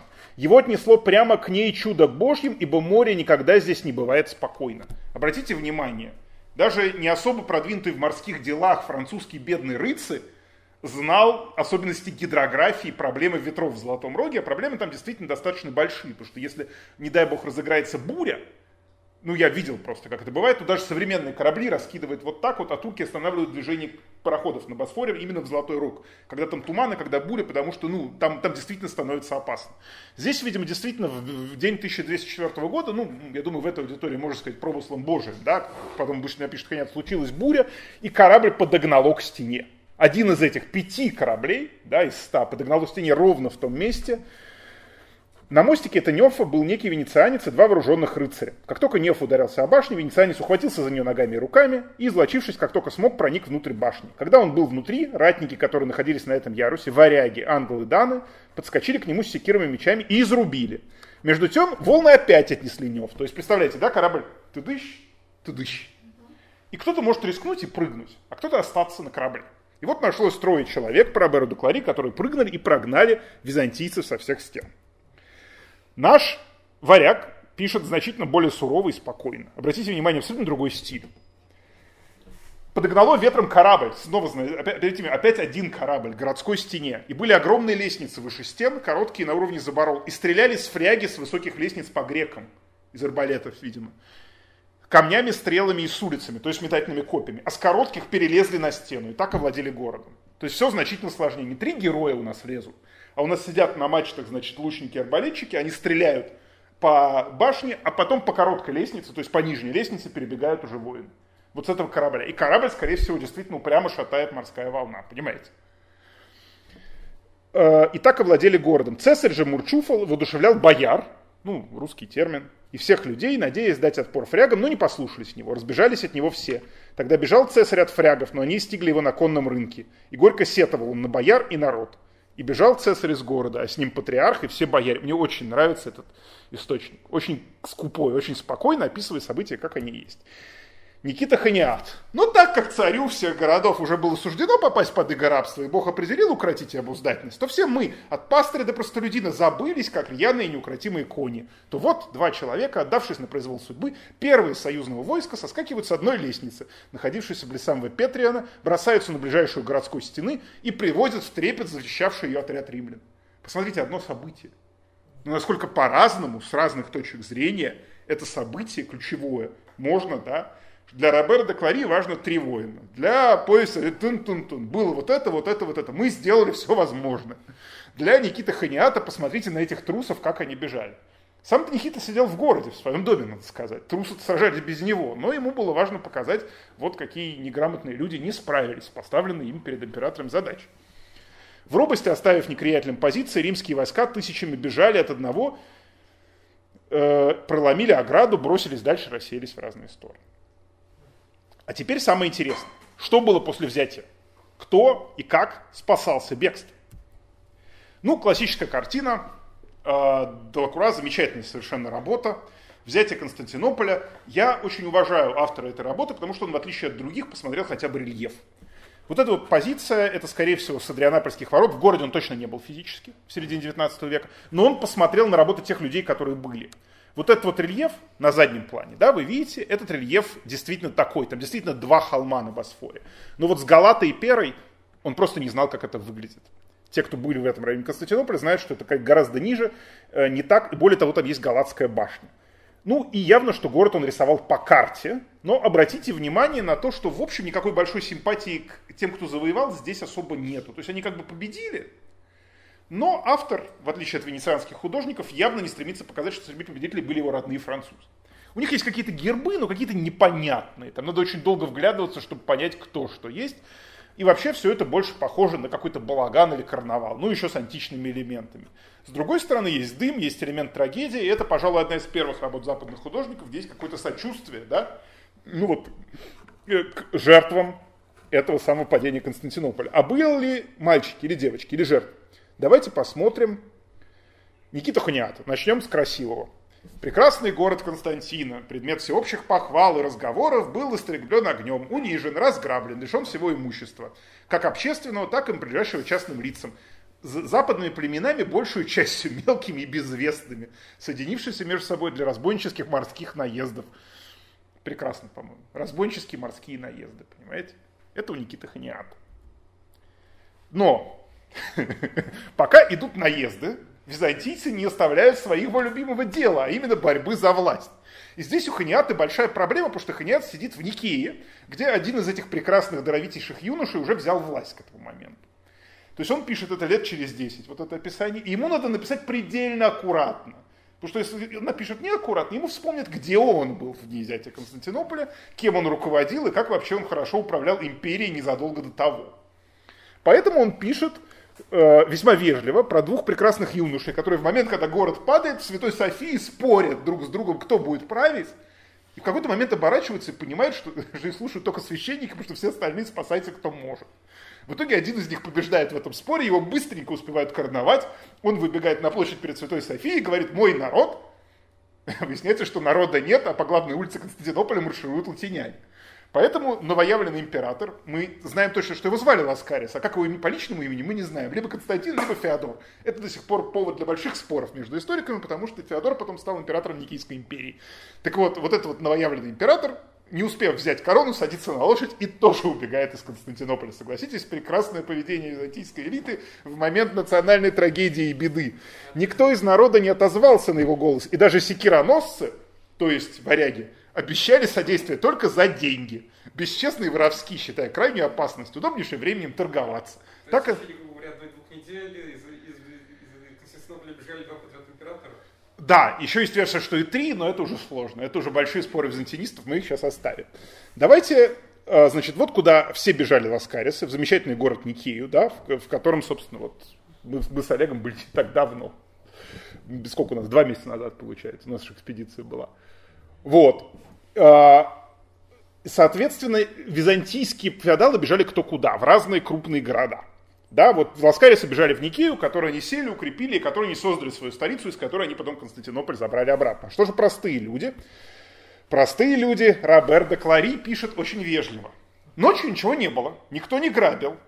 А на утро следующего дня священники и клирики в полном обращении явились в процессии в лагерь, пришли люди других наций и рассказали о всем, что содеяли греки. А потом сказали, что все греки, то есть руководители, так сказать, императоры, многочисленные императоры, бежали. Э, И тогда собрались знатные люди, бежали совет между собой. И решили, что они возьмут себе лучшие дома города. И именно с тех пор, вот что беспокоит Деклари, они начали предавать меньшой люд. И выказывать свое вероломство, и быть дурными сотоварищами, за что платили потом очень дорого, как мы вам расскажем дальше. То, что беспокоит нашего рыцаря, это то, что дележка случилась без него. Не додали. Ну и потом, соответственно, когда бедные люди узнали об этом, то двинулись кто куда. И взяли то, что смогли взять. И они нашли много жилищ, много заняли их, а еще много и осталось, ибо город был весьма многолюден. Маркиз велел взять себе дворец Рвиную пасть, монастырь Святой Софии. Ну, как бы большая церковь, монастырь для нашего Робера де Клари. Монастырь Святой Софии. И дома патриарха. А другие знатные люди повелели взять себе самые богатые дворцы и самые богатые аббатства. И после того, как город был взят, они не причинили зла ни беднякам, ни богачам. Внезапно вспоминает Робер де Клари о том, что крестоносцы же это очень гуманные люди. Они ни в коем случае, никогда, ни при каких обстоятельствах никого не обидят, даже мухи, особенно когда к ним выходят с крестами. Те, кто хотел уйти из города, напоминает Робер де Клари, беседуя непонятно с кем, ну, видимо, с людьми, которые говорили что-то другое, те ушли, а кто хотели остаться, остались. Святая французская простота. Хнят. Со своей стороны неприятели, видя сверх ожиданий, что никто не выходит на битву, никто не противится, улицы не защищены, перекрестки оставлены, война кончила, и что какая-то счастливая звезда вызвала и собрала всех жителей покоренного города на встречу с красными с крестными знамениями, видя неприятели не изменили своего душевного настроения, не стали улыбаться, не время улыбаться, да, не залились при таком неожиданном зрелище светлую радостью в лице и взорах. Мне кажется, это что Ханиат издевается. Но с тем же мрачным и свирепым видом, в полном вооружении, а некоторые даже на своих закованных в плотные панцири и движущиеся по звуку трубы конях, монстры на конях в панцирях, вы понимаете, бесстыдно бросились грабов, назвав вазов как частные, так равные посвященные Богу имущество. Классическая история. Византийцы действительно, когда сдавали город, выходили в процессии, крестоносцы частенько еще в Малой Азии эти процессии грабили. В частности, столица современной Турции, город-герой Анкара, была так опустошена крестоносцами первого крестового похода. Ну, ошиблись, ну, бывает. Ну, пограбили чуть-чуть. Здесь пограбили плотно и хорошо. А, Можно вопрос? Да. Э, э, э, Дневники или мемуары, можем так сказать. Это мемуары людей, трех людей, э, каждый из которых, скорее всего, был очевидцем событий. Это одно из редчайших событий византийской истории, потому что у нас есть три человека трех разных культур, которые, мы можем сказать, после 70, там, 80 лет изучения, параллельного изучения этих текстов, они были на месте, понимаете? И мы это с вами видим, согласитесь. То есть очень интересно сравнивать, как они видят одно и то же. А князь же потом э, был рядом с императором Никейской Х- пытался быть рядом с императором Никейской империи, он жаловался, что его посадили, в у него был в Константинополе большой дом, а, особняк, а в Никее его посадили в деревянный домик рядом с озером Аскания. Но мы вот с Олегом можем свидетельствовать, как бывший недавно на берегу озера Аскания, что, в общем, иметь деревянный домик на берегу озера Аскания, это по нашим меркам очень-очень неплохо. Но Ханиат был очень обижен тем, что он сильно потерял в статусе. Он всю жизнь шел вот по чиновной лестнице вверх, а оказался внизу и от доброты душевной написал историю, в которой раздал все долги всем, кому мог. При этом мы знаем, почему, что он раздавал долги. Потому что у нас сохранилось три версии истории. Он был, прости господи, песуч. И сравнивая эти три версии, мы видим, как меняются акценты. Как в последней версии, написанной уже в Никейской империи, он свел счеты с половиной своих бывших константинопольских друзей. В том числе и в падении города. Там появляются целые параграфы, которые описывают, кто виноват, и как бы намекают, что с этими виноватыми делать. А про русского автора мы не знаем. Роберт де Клари вернулся домой, благополучно пограбив, и написал все это как было, потому что надо сказать, что действия крестоносцев вызвали вопрос не только у византийцев, но еще и на Западе. И Папа Римский был в гневе, и мирные католики Западной Европы задавали вопросы. Потому что до этого, я вам напомню, все три крестовых похода все-таки доходили до Палестины, хотя бы в сильно урезанном турками-сельджуками виде. Понимаете? Вот. А тут э, крестовый поход явно пошел не туда, и главное, даже явно не пытался туда идти. Поэтому, когда они вернулись с награбленным добром, были вопросы, и мы это видим по тексту Робера де Клари, потому что, ну, психологический чисто прием, он отвечает на вопросы, ну, какие-то он начинает вдруг проговариваться, как называется, понимаешь, прям вот такая терапийная вещь. Вот, э, ну, вот как сейчас, вот видели, что он, он вдруг внезапно начинает говорить, что а, а из города всех отпустили. Нет, нет, и бедных, и богатых. Нет, нет, нет, нет. Все говорят, он не говорит это, но вот это вот в тексте есть. Э, русский источник э, самый спокойный, да, в этом самом. Он описывает, он, во-первых, небольшой, в отличие от них, он тоже дневниковый, он описывает события по дням. Помните точность, да, которая у него всегда, он знает, в каком часу что было, потому что он был, судя по всему, на стене и где-то там рядом. И он описывает, как оно было. И этот источник, э, мы точно знаем, был написан, возможно, раньше предыдущих двух, потому что он сохранился в новгородской первой летописи под достаточно ранней статьей, там, 10, ну, то есть э, статья как раз по 1204 годом, но там по конечному описанию, которое мы сейчас будем анализировать, там видно, что он написан вскоре после падения города. Вот эти вот три источника. Давайте вернемся, э, значит, к Ханиату. Был ли геноцид? Население города сократилось, помните, я вам говорил, на очень большое число людей, в 10 раз. Считается, было 400 тысяч человек, когда Константинополь отобрали обратно, э, было уже 40 тысяч человек. Куда делось население? Самая распространенная версия до сих пор в греческих текстах особенно встречается, кровавые, значит, крестоносцы всех закровавили. Судя по всему, нет, потому что и Роберто Клари говорит, что мы никого не убивали. Самое смешное, что и Ханиат, который находился в городе, говорит, что, в общем, с убийством это было так. В день, когда город был взят, грабители, врываясь в обывательские дома, расхищали все, что находили в них. И затем пытали домовладетелей, не скрыто ли у них чего-нибудь еще. Иной раз прибегая к побоям, нередко уговаривая ласкою и вообще всегда действуя угрозами. Но так как жители, разумеется, одно имели, а другое показывали, одно выставляли на глаза и отдавали, а другое сами грабители отыскивали. И так как, с другой стороны, латинские солдаты не давали поэтому пощады никому и ничему, не оставали тем, у кого что-нибудь было, и так как они не хотели иметь с покоренными общение даже в пище и содержании, но держали себя в отношении к ним высокомерно и несообщительно, не говоря о других обидах, обращали их в рабство или выгоняли из дому, то вследствие этого полководцы решили предоставить городским обывателям свободу и по желанию удалиться из города. Дорогие граждане Константинополя, покиньте город, не мешайте нам грабить, пожалуйста. Но обратите внимание, никакого геноцида, никакого массового убийства, даже с точки зрения ханиата, здесь нет. Что у нас есть, я предпочитаю здесь доверять э, повести о взятии Царьграда от фряг. На утро с восходом солнца ворвались фряги в Святую Софию, ободрали двери, разбили их, и амвон весь окованный серебром, и 12 толпов серебряных, 4 кивотных, и табло разрубили, и 12 крестов, находившихся над алтарем. Между ними шишки, словно деревья, выше человеческого роста, и стену алтарную между столпами, и все это было серебряное. И ободрали дивный жертвенник, сорвали с него драгоценные камни и жемчуг, а сам неведомо куда дели. И похитили 40 сосудов больших, 40, что стояли перед алтарем, и паникодил, и светильники серебряные, которых нам и, пере... и бесчестные праздничные сосуды, и служебные Евангелия, и кресты честные, и иконы бесценные, все ободрали. А под трапезой нашли стойник, а в нем до 40 бочонков чистого золота. А на палатях, то есть на втором этаже Святой Софии, и в стенах, и в сосудах храненицы не счесть, сколько золота и серебра и драгоценных сосудов.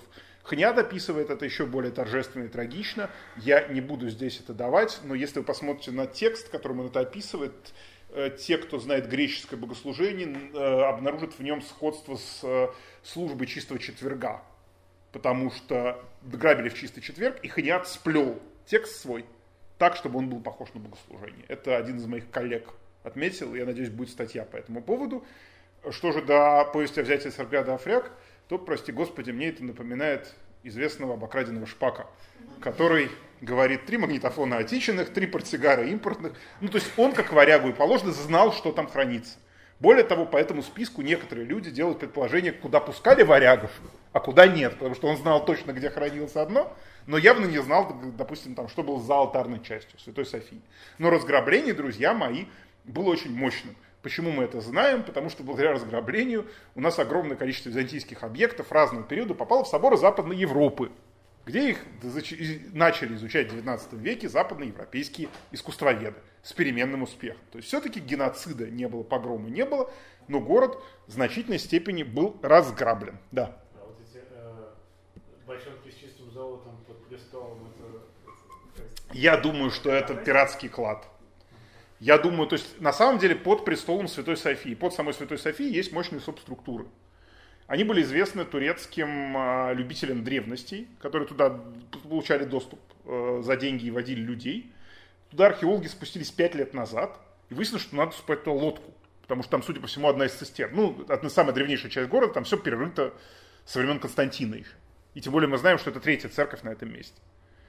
То есть там место для тайника действительно хорошее. Там большое подземелье. Но было ли там 40 бочонков чистого золота?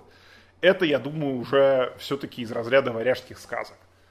Вот. Другое дело, что он, судя по всему, как ты видишь, был в храме, и какие-то вещи, вот шишки, допустим, да, которые там были, ну, то есть украшения, это надо видеть лично, и, и мы знаем точно, что их пускали, потому что они стояли на страже в Святой Софии, и даже есть некоторые места, которые показывают в храме, на котором они, да-да-да, прямо вот там стояли. И...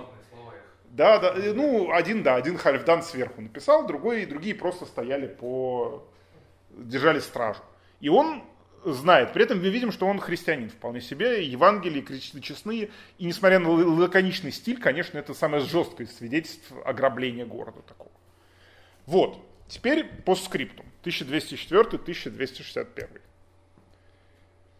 Вот это вот самое-самое мне, самый мой любимый отрывок. Стояли фряги у Царьграда с декабря по апрель, когда и был взят город. А в мае 9 числа поставили цесарем своего латинянина, то есть императором, глава Франциского, решением своих епископов. И власть между собой поделили. Цезарю город, Марграфу суд, а дожу десятина. Вот так и погибло царство богохранимого города Константинова, и земля греческая, из-за распри цесарей, и владеют землей той фряги. Как землей той фряги владели? Мы не очень понимаем, как они владели. Скорее всего, жили они в дворце Вукалеон. То есть это дворец, который вы можете видеть, если вы пройдете от ипподрома вниз – туда вот на морское побережье, и там будет вот это вот достаточно большие, такие, большое сооружение, которое относится к 9 веку. Вот. В это сооружение в средний византийский период, то ли при камнинах, то ли действительно при крестоносцах, кто-то зачем-то впаял большие красивые мраморные рамы, кто-то впаял какой-то причал, потому что, скорее всего, сюда подходили сюда, потому что уровень воды морской был значительно выше, чем он есть сейчас. И вот здесь вот, значит, стояли Э, крупные суда, и, возможно, отсюда действительно правили э, латинские императоры Константинополя, потому что, помните, у Робера де Клари э, мелькал дворец львиной пасти. Ну, Вукулеон – это дворец львов. Это львы, львы у нас сохранились в количестве двух штук. Один есть в Стамбульском музее. Все говорят, что это тот самый лев с этого дворца. Но тот ли этот самый лев в городе с тысячелетней историей, я бы не рискнул говорить. Львов в Константинополе, уж в Стамбуле тем более бывало много. Потому что, в общем, львов изображать еще и исламская графика. Как-то ок. Вот, поэтому здесь сложно. Но, скорее всего, у них был собственный отдельный дворец. Население города, э, да, которое покидало город действительно массово, оно, сократи, оно сократилось потому, что у нас была нарушена вся социальная схема. Понимаете, когда у вас в городе 400 тысяч человек, этот город должен как-то жить, у него есть какие-то механизмы общественного регулирования, у него есть фракции зеленых, фракции синих, винеты, просины, э, у него есть кварталы, у него есть священники, у него есть проповедники. Представляете, когда вот это все вдруг вырубается, и к вам приходят добрые итальянские священники, которые с трудом говорят по-гречески и говорят, ну сейчас мы вас научим Господа любить. Вот, это не вызывает большой симпатии у местного населения, хотя мы знаем точно, что на самом деле большое количество византийцев, об этом источники не очень любят говорить, в городе остаться. Ну, потому что куда убежать, когда особенно бежать-то некуда иногда бывает. И они, соответственно, остались э, жить в городе, но при этом некоторые из них занимали очень интересную позицию. Один сын оставался в Константинополе, другой сын уезжал служить Никейскому императору. Потому что мало ли кто победит. А еще третий родственник часто оказывался где-нибудь у болгар. А еще и четвертый оказывался в Фессалониках. Более того, э, с Константинополем произошла интересная вещь. С одной стороны, город пал, да, и не, не нашлось защитников в нужный момент у империи. С другой стороны, идея империи оказалась очень интересной для вот этих вот людей, которые сидели и ждали разворота событий. И у нас появилось сразу пять государств, каждый из которых претендовал на то, чтобы быть маленькой Византией. Это была Трапезунская империя, Никейская империя, это был Ипирский деспотат, это было Фессалоникийское королевство, вот, и еще небольшие формирования, значит, в материковой Греции. Они потом меняли конфигурации, но в итоге главным победителем всей этой истории оказалась Никейская империя, потому что Никейская империя смогла быстро договориться с болгарским царством, которое оказалось естественным врагом крестоносцев, и потихоньку начала с Малой Азии подбирать под себя власть. В Никее быстро образовался свой патриарх, который, собственно, стал. И дальше была достаточно интересная ситуация, потому что они называли себя Римской империей. Он назывался правителем римлян, деспотом римлян Феодор Ласкарис. Э, вот один из тех, вероятно, один, тот же и брат того коронованного Ласкариса да, который сбежал из города. И, но при этом у них было очень странно, потому что это был Рим без Рима. И им пришлось э, в, Константино... в Никее выстраивать собственный маленький Рим. У них вот была замечательная стена такая с 11 века. Вот здесь вот видите замечательный огромный кирпичный такой э, павильон сверху надстроен. Они стали стены Никеи модифицировать под Константинополь. И даже построили внешнюю стену, чтобы все было как у больших. То есть такая модификация столицы. Дворец они, скорее всего, построили на холме над озером, то есть был такие влахерны. Но все равно чувствовали себя не очень уютно, потому что если вы наследники римлян, знаете, вам нужен Рим. А в Риме сидят фряги. С этим пришлось проблему с фрягов решать радикальным образом, и эту проблему решить удалось. А, сначала э, никийцы смогли забрать э, себе Фессалию и Фракию, то есть Северную Грецию, и зажать Константинополь э, находишься в латинских руках буквально, ну вот там суши практически со всех сторон. Проблема заключалась с морем, потому что одной из больших вещей, которой занималась Латинская империя, она занималась трафиком черноморских продуктов. Дело в том, что как только город пал в 1204 году, был открыт нефтепровод «Дружба», который связал э, Крымский полуостров и итальянские города Венецию и Геную. А, и в результате открытия этого торгового пути Э, и благодаря очень удачно пришедшим туда постепенно монголам, вот, по этому торговому пути пошли все продукты, которые раньше шли из Китая. То есть вы понимаете, через Константинополь, через Босфор на юг шел постоянный трафик кораблей, с которого можно было просто брать судовые пошлины, и в общем с этих судовых пошлин было можно жить, потому что у нас в 13 веке идет резкое обострение и усиление вот этой средиземноморской торговли. Латиняне очень долго, латиняне честно пытались отвоевать вообще всю греческую империю. У них, когда они взяли город, ну то, что вы помните, в русский источник говорит, что тому-то суд, а дожу десятина. Мне очень понравилось. То есть церковный налог вообще пошел до слепому дожу Энрика Дангло. Они разделили между собой вообще всю империю. Сохранилась замечательная бумага, называется «Партицио империи Романии» разделение Ромейской империи, где они разделили друг другу все провинции. Правда, не очень получилось, в 60% случаев новоявленных господ отправили лесом, вот, но у нас сохранился сам список того, как они делили и какую прибыль крестоносцы рассчитывали получить. Но то, что для нас с вами важно, это то, что к 1260 году э, от этой прибыли остались уже совсем немного. У латинян остались какие-то владения на Пелопоннесе и Константинополь, и Дарданеллы, которые позволяли, собственно, вести вот этот вот торговый корабельный трафик. А, Михаил Палеолог, император Никейской империи, попытался устроить свой собственный 1204 год наоборот.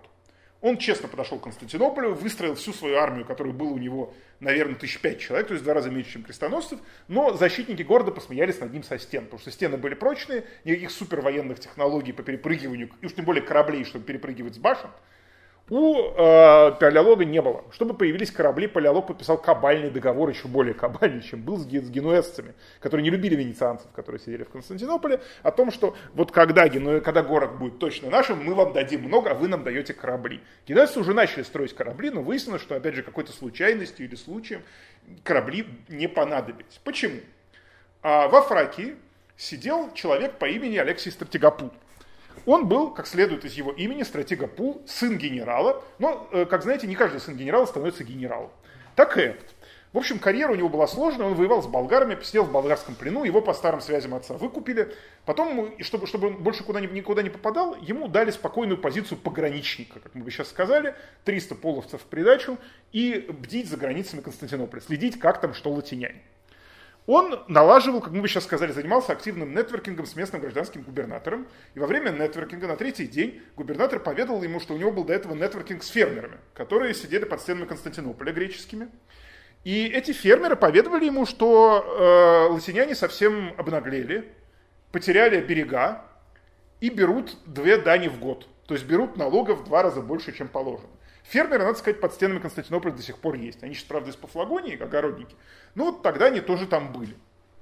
Стратегопула не было войск никаких, чтобы это проверить, но он решил, тем не менее, воспользоваться плодами нетворкинга и устроил свой нетворкинг, значит, с этими самыми фермерами на границе в окружении верных половцев. Фермеры сказали, что вы знаете, вообще говоря, наши латинские господа на, нас уже немножко достали, и если вы нам обещаете, что будете брать всего один налог в год, то, в общем, нормально, мы вам одни ворота откроем. Тогда стратегопул решил, долго думал, рисковать ему или нет. Менеджерское решение, понимаете, лезть или нет, потому что риск пан или пропал. Но ему на самом деле страшно повезло. Потому что э, ровно в это время, когда шел активный нетворкинг и долгий греческий нетворкинг, знаете, в Турции тоже нетворкинг такой долго, чай пьется много. Вот. Все латиняне, которые были в город, решили, что византийцев больше стоит ждать не стоит, и они отправились воевать остров Дафнусию. Дафнусия – это остров на Черноморском побережье Турции, который принадлежал Никее. Они решили, значит, на него напрыгнуть судами и устроить, как, как, как сказал Ханиат, маленький э, грабительский этот самый наезд. Вот грабительский наезд на остров Дафнусию. А выяснилось в итоге, что в городе просто нет войск, поэтому, когда стратегопул с половцами подошел, добрые фермеры просто аккуратно тюкнули по голове стражников, открыли одни из ворот, ворота источника, и дальше был вопрос, как подгорать в городе побольше шуму. По легенде, они собрали всю имеющуюся дорогую стальную посуду, подпалили квартал, который, в котором не было людей благополучно, и э, на копья какие-то тряпки нацепили и одновременно все это запустили. То есть, представляете, идет шум, а по городу он разносится хорошо. Вы видели географию, там, там по холмам звук идет просто так, как будто какой-то грохот металлический. Поднимается дым в ночи от пожара, и вдруг перед Святой Софией оказываются, значит, граждане тюркского вида с какими-то... А когда к ним кто-то что-то пытается говорить, становится ясно, что ни на каком языке они не понимают. Вот. Э, император, э, который сидел, значит, латинский в этом дворце, замечательном Вукале, он увидел, что творится на горе, недолго думая, сел на галеру и по старой доброй традиции латинян уплыл из города. Э, в итоге стратегопул со своими трехстами воинами неожиданно оказался господином Константинополя и отправил письмо своему повелителю в Никею, за море, о том, что, мол, вот, господин, приезжай, город взяли обратно. Тот не поверил, и позвал свою сестру, у которой были хорошие связи с монастырем в Константинополе, одним из православных монастырей, они были, несколько православных монастырей остались, и так попросил привести, по-моему, Евангелие какое-то, которое было знаменитое вот в этом монастыре, в знак того, что вот можно вести и ничего не будет. Гонец-то привез, и тогда Михаил Палеолог немедленно поднял все, кто был в Никее, включая, значит, стариков и младенцев, и погнал их на Константинополь, чтобы, так сказать, организовать все торжественно. Придя к городу, он понял, что угрозы никакой нет, и, в отличие от крестоносцев, которые, значит, рубили людей с крестами, он подождал три дня, как Наполеон, пока ему, значит, вынесут, ну, не ключи от Константинополя, но придут с предложением войти в город. Не то, что там было много народу, но пришли, и, как положено приличному императору римскому, он вошел через золотые ворота в Константинополь и, придя в Святую Софию, заказал там совершенно замечательную мозаику, которую мы видим с вами на втором этаже. Вот. А э, Алексия Стратегопула в Святой Софии поминали раз в неделю до самого падения города. Это была такая максимальная почесть. Естественно, никаких кварталов не было, венецианские кварталы немедленно разграбили, оставшихся венецианцев отправили в Золотой Рог, познакомиться, так сказать, с составом воды в заливе. Вот. Но генуэзцы, которые приплыли, напомнили императору, что, вообще говоря, он им немножко должен по договору. И всю Галату Михаил Палеолог отдал генуэзцам. Именно генуэзцам мы обязаны появлением в Галате замечательной галатской башни и некоторых палаца, от которых сейчас остались только подвалы. Эти подвалы можно считать одним из немногих оставшихся вследствие четвертого крестового похода, которые мы можем наблюдать в Константинополе сейчас. Вот. Спасибо вам большое.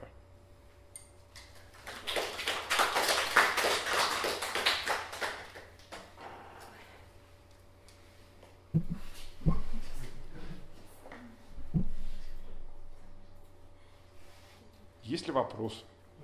А там было какое-нибудь славянское слово, наш портал славянского, с которым было взаимодействие какой-то императора византийского? Самое смешное, что нет. Просили останавливаться, когда по договорам сохранившейся Руси и Византии, они останавливались у святого Мамы в монастыре. Но мы не знаем по доброй традиции, где располагался этот монастырь. А более того, по одной из версий, которая мне, по крайней мере, нравится, Олегов щит, небезызвестный, был не на вратах Царьграда, он был на вратах Галаты. И э, обозначал он вовсе не победу Олега над кем-то, а те ворота, через которые подданные Олега должны входить в это конкретное укрепление. То есть, понимаете, да, как, знаете, на границе гражданам Евросоюза вот сюда, гражданам Киевской Руси, пожалуйста, отдельно на проверку. Предъявите ваши документы, какие ваши доказательства. Нет, не было славянского квартала. Мы знаем, что русские монахи жили в городе, мы знаем, что русские славя- гвардейцы несли службу во дворце.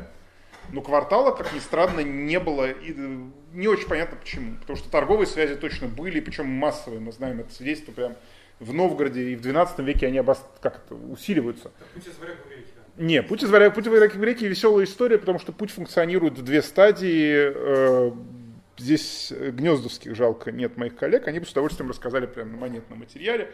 Но там стадии, там получается стадии 11, стадии 7, 8, и 8, 9 и 11 века. В 12 веке именно путь из варяг в греки, как таковой, он не очень функционирует, но при этом идет активнейшее культурное взаимодействие. У нас справляются иконы, у нас князья ездят туда-сюда, обратно. У нас вопросы богословия во Владимирской Руси решаются в Византии в 12 годе и веке. Именно поэтому падение для Константинополя это немыслимая вещь. Это прям падение центра вселенной. Центра вселенной. Для жителей Древней Руси 12 века Царьград это действительно Царьград.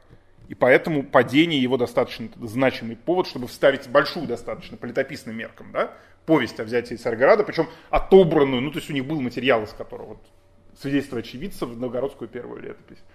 А квартала не было. Было бы хорошо знать, э, если бы был, но вот в это время вот нихц.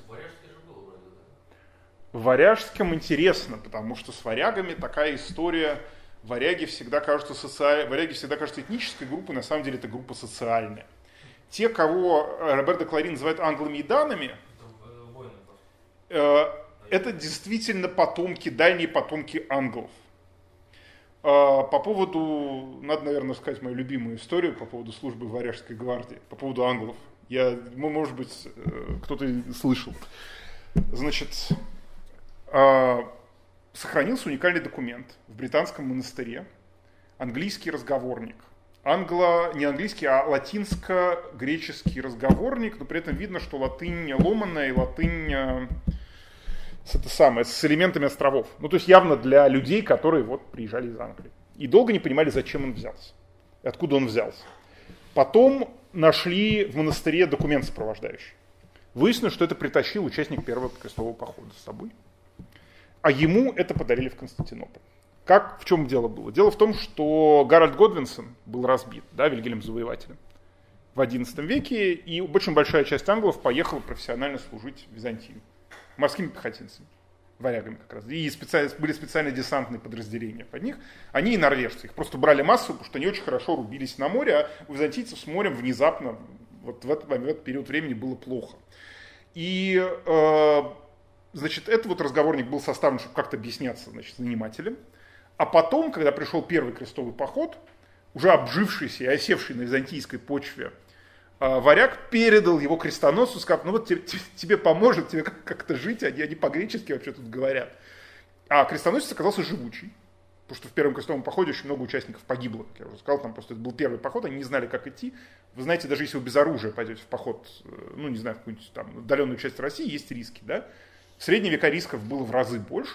Но вот этот вот участник конкретно вернулся и в качестве, так сказать, главного дара, помимо каких-то реликвий со Святой Земли, передал вот этот разговорник как вот в монастырь, как э, вклад в упокой души. И там его радостно нашли британские византинисты. И там замечательные фразы были. Сколько платит император? Император платит хорошо, но не сразу. Значит, э, где дает император жить? Император дает жить казарме. А что еще дает император? Император дает топор, плащ и стену, чтобы по ней ходить. Этим всем занимался Сергей Аркадьевич Иванов. Совершенно гениальный. И читал-то гораздо более экспрессивно и красиво. И для меня было шоком, когда я сам поехал значит, в Константинополь работать на стене. И приехал к своим работодателям и спросил, собственно, а когда будет первая зарплата. На что мне сказали, что зарплата будет хорошая, но будет не сразу. А потом мне сказали, вот тебе ноутбук, и вот тебе рюкзак для ноутбука. Я спросил, да, а когда на стену? Они посмотрели на меня немножко испуганными глазами и сказали, ну, через неделю. А я спросил, а ключи от квартиры, где жить? Они сказали, на вот, и прямо было на лицах написано, откуда ты знаешь. И я вышел и просто смеялся минуты две, потому что это, ну, это вот как оно есть. Как оно было, в этот город, город он замечательный в этом плане, потому что там эти вещи... Варяги были разной этничности. Варяг это была профессия. При этом считалось, что за два поколения, так же как мамлюки да, в Египте, они не то что портятся, а цивилизовываются, теряют, так сказать, приобретают ненужные связи с родиной, с землей, с почвой, начинают говорить на языке, поэтому из их сыновей часто выходили хорошие чиновники, а на этих самых, на, на новых варягов набирали из новых наций. В самом конце Византийской империи даже албанцы замечены были в варягах. Албанские варяги хорошо звучит, по-моему. Но в принципе, да, в принципе, значит, скандинавы, русы, южные германцы, англы, даны – причем данные, данные лично с Алексеем... Э, в чем еще была проблема? Варяга в 12 веке, они работали тяжелой пехотой прорывной. Их пускали, и поэтому их три раза просто за век вырезали. Ну, в боях, кажутесь. Поэтому приходилось нанимать новых, и э, с данными было смешно, потому что даны приехали и говорят, а мы вашего православия не понимаем. У нас, мягко скажем, католичество, и вообще оно у нас северное. Тут скажут, ну, говорит, а что вам такого, Алексей спросил, что вам сделать-то? Ну, говорит, нам бы какую-нибудь реликвию тогда специально для них якобы притащили издание «Меч короля Вальдемара». И этот меч короля Вальдемара был специальной маленькой капелле, которая якобы была пристроена к Святой Софии, и которой что-то такое северное пели. На что каком-то северном языке никто из византийцев, естественно, не понимал никак, ни что. Было это православие, католичество, мы не знаем, но знаешь, варяги ходят туда. Это значит у них профильное между Святой Софией и Большим дворцом, так сказать, перед службой зайти это самое, поцеловать меч короля Вальдемара заботились византийцы о духовном этом самом. Духовном комфорте, да, вот как раз это самое. Комфорт, комфорт, прости господи, да. Комфорт church, я не знаю. Ну, чтобы чувствовали себя, потому что, ну, ты стоишь в Софии, они поют красиво на непонятном языке. Хватит уже, начерчились рунами, вон, сходи сам тоже помолись. Я вот по варягам не совсем понял во время разграбления Софии, то есть они перешли на сторону... Они повели себя по-разному, скорее всего. Так же, как жители города повели себя по-разному, кто-то остался, а кто-то ушел бороться за восстановление единой неделимой Византии. Да? Ну, в основном, правда, почему-то то, что они ушли именно чтобы бороться, они осознали лет через 10, через 15, когда была борьба в разгаре. Это случается с борьбой. Вот. А варяги э, повели себя по-разному, но они не вмешивались, они наблюдать могли. Я подозреваю, что некоторые из них, конечно, и водили. Ну, то есть ну, ты понимаешь, там была ситуация, они были иностранцы варяги. Более того, византийцы их не стремились ассимилировать. Именно поэтому Роберт де Клари, плюс они по латыни балакали. Поэтому они, значит, пришли к вопросу, какой был язык международного общения, он открыт. Скорее всего, все-таки, скорее всего, внутри империи греческий, но так латынь понимали. И вот те, кто понимал латынь, пришли к крестоносцам и сказали, мы, мы не они. И дальше были варианты.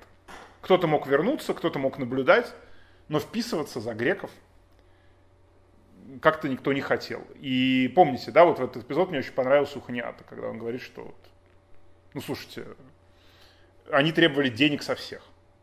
Ну, потому что они были реально единственной боевой силой в Константинополе, потому что мирные жители, ну, они условно мирные, они могут на стене стоять, но отбиваться, тем более от хорошо подготовленных и скованных в боях уже, да, участников крестового похода. Сначала осады Задра, потом первая осада здесь, потом. Вот. Это вот, это так было. Но они знали очень хорошо, кто что грабил. И поэтому вот этому источнику я доверяю больше, чем... Он менее истеричен и явно более, ну как-то сжат, скуп. А можно спросить про Дандала? Да. А умер таки он все-таки в Константинополе? Если... Не известно, никому С ним интересно. подозрительно мутная история, потому что на самом деле, судя по всему, никто не знает, где он похоронен. Умер он если я, я могу путаться здесь, потому что, по- по-моему, он все-таки венец. Но у него конец жизни, он obscure, то, что называется. Мы не очень хорошо про него знаем. Хотя, казалось бы, такой бывает. Герой вроде, а Витя... Ну, герой не герой, такая значимая фигура все-таки в этой истории. Да, Потому что амбиции, в общем, большие. Потом, чего я не понимаю по безграмотности, если он дож, он же руководит Венецией, правильно? да, И он, значит, вот руководитель Венеции, оставляет свою руководимую Венецию и плывет себе грабить Константинополь. караваны, да. А, на самом деле э, в, слу- э, в Венеции все-таки коллективное управление. Мгм. А, как в Новгороде, не 300 золотых поясов, но близко к тому.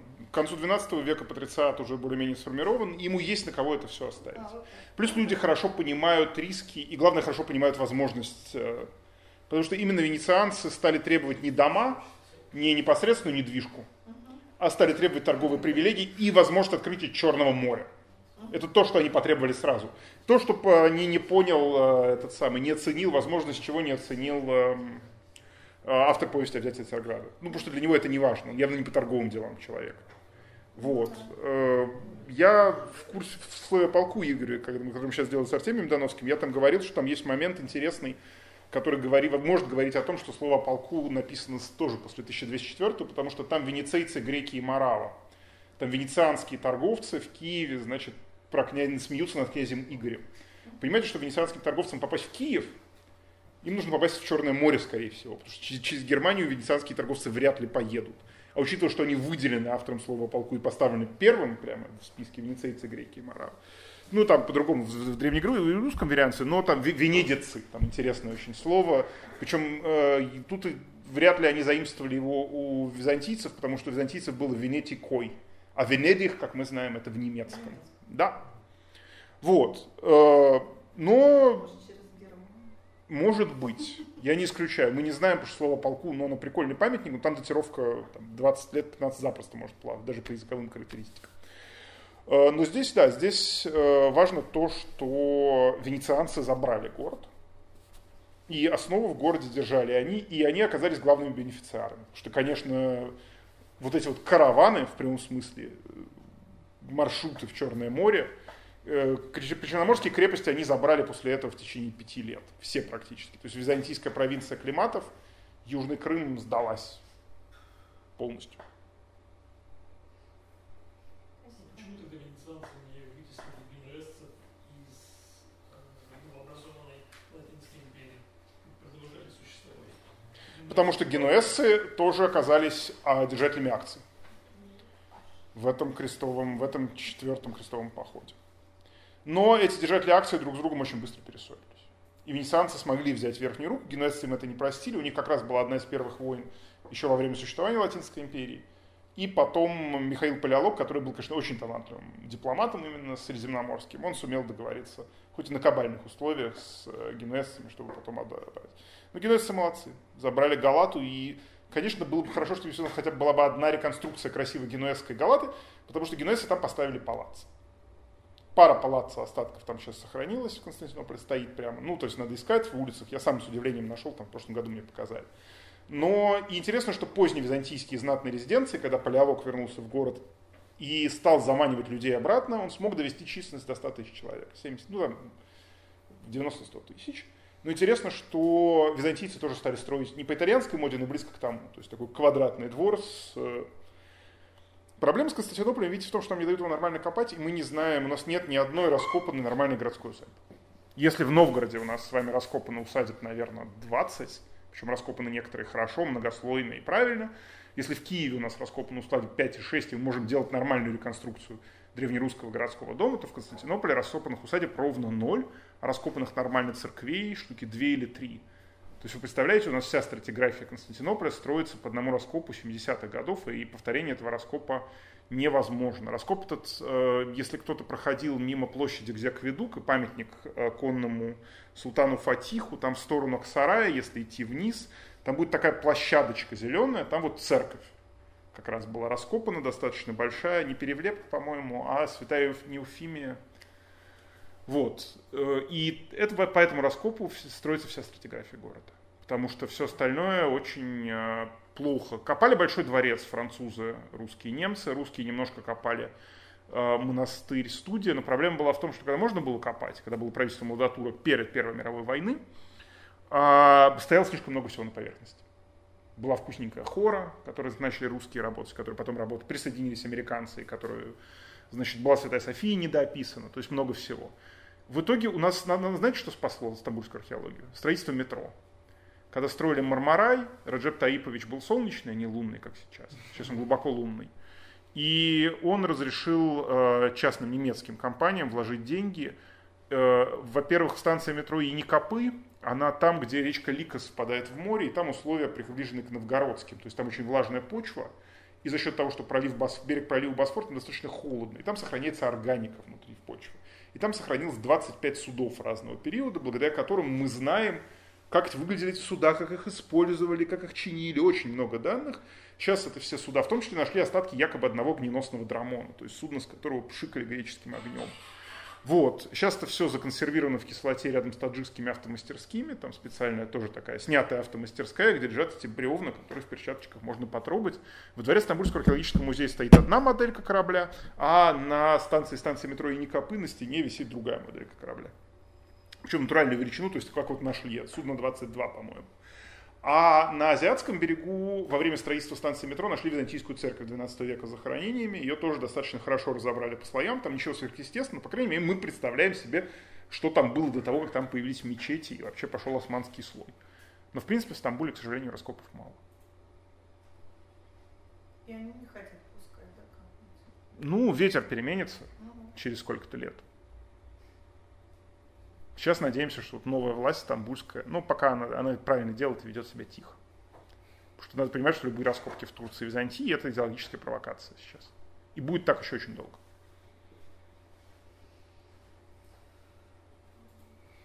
Еще вопросы, дорогие друзья?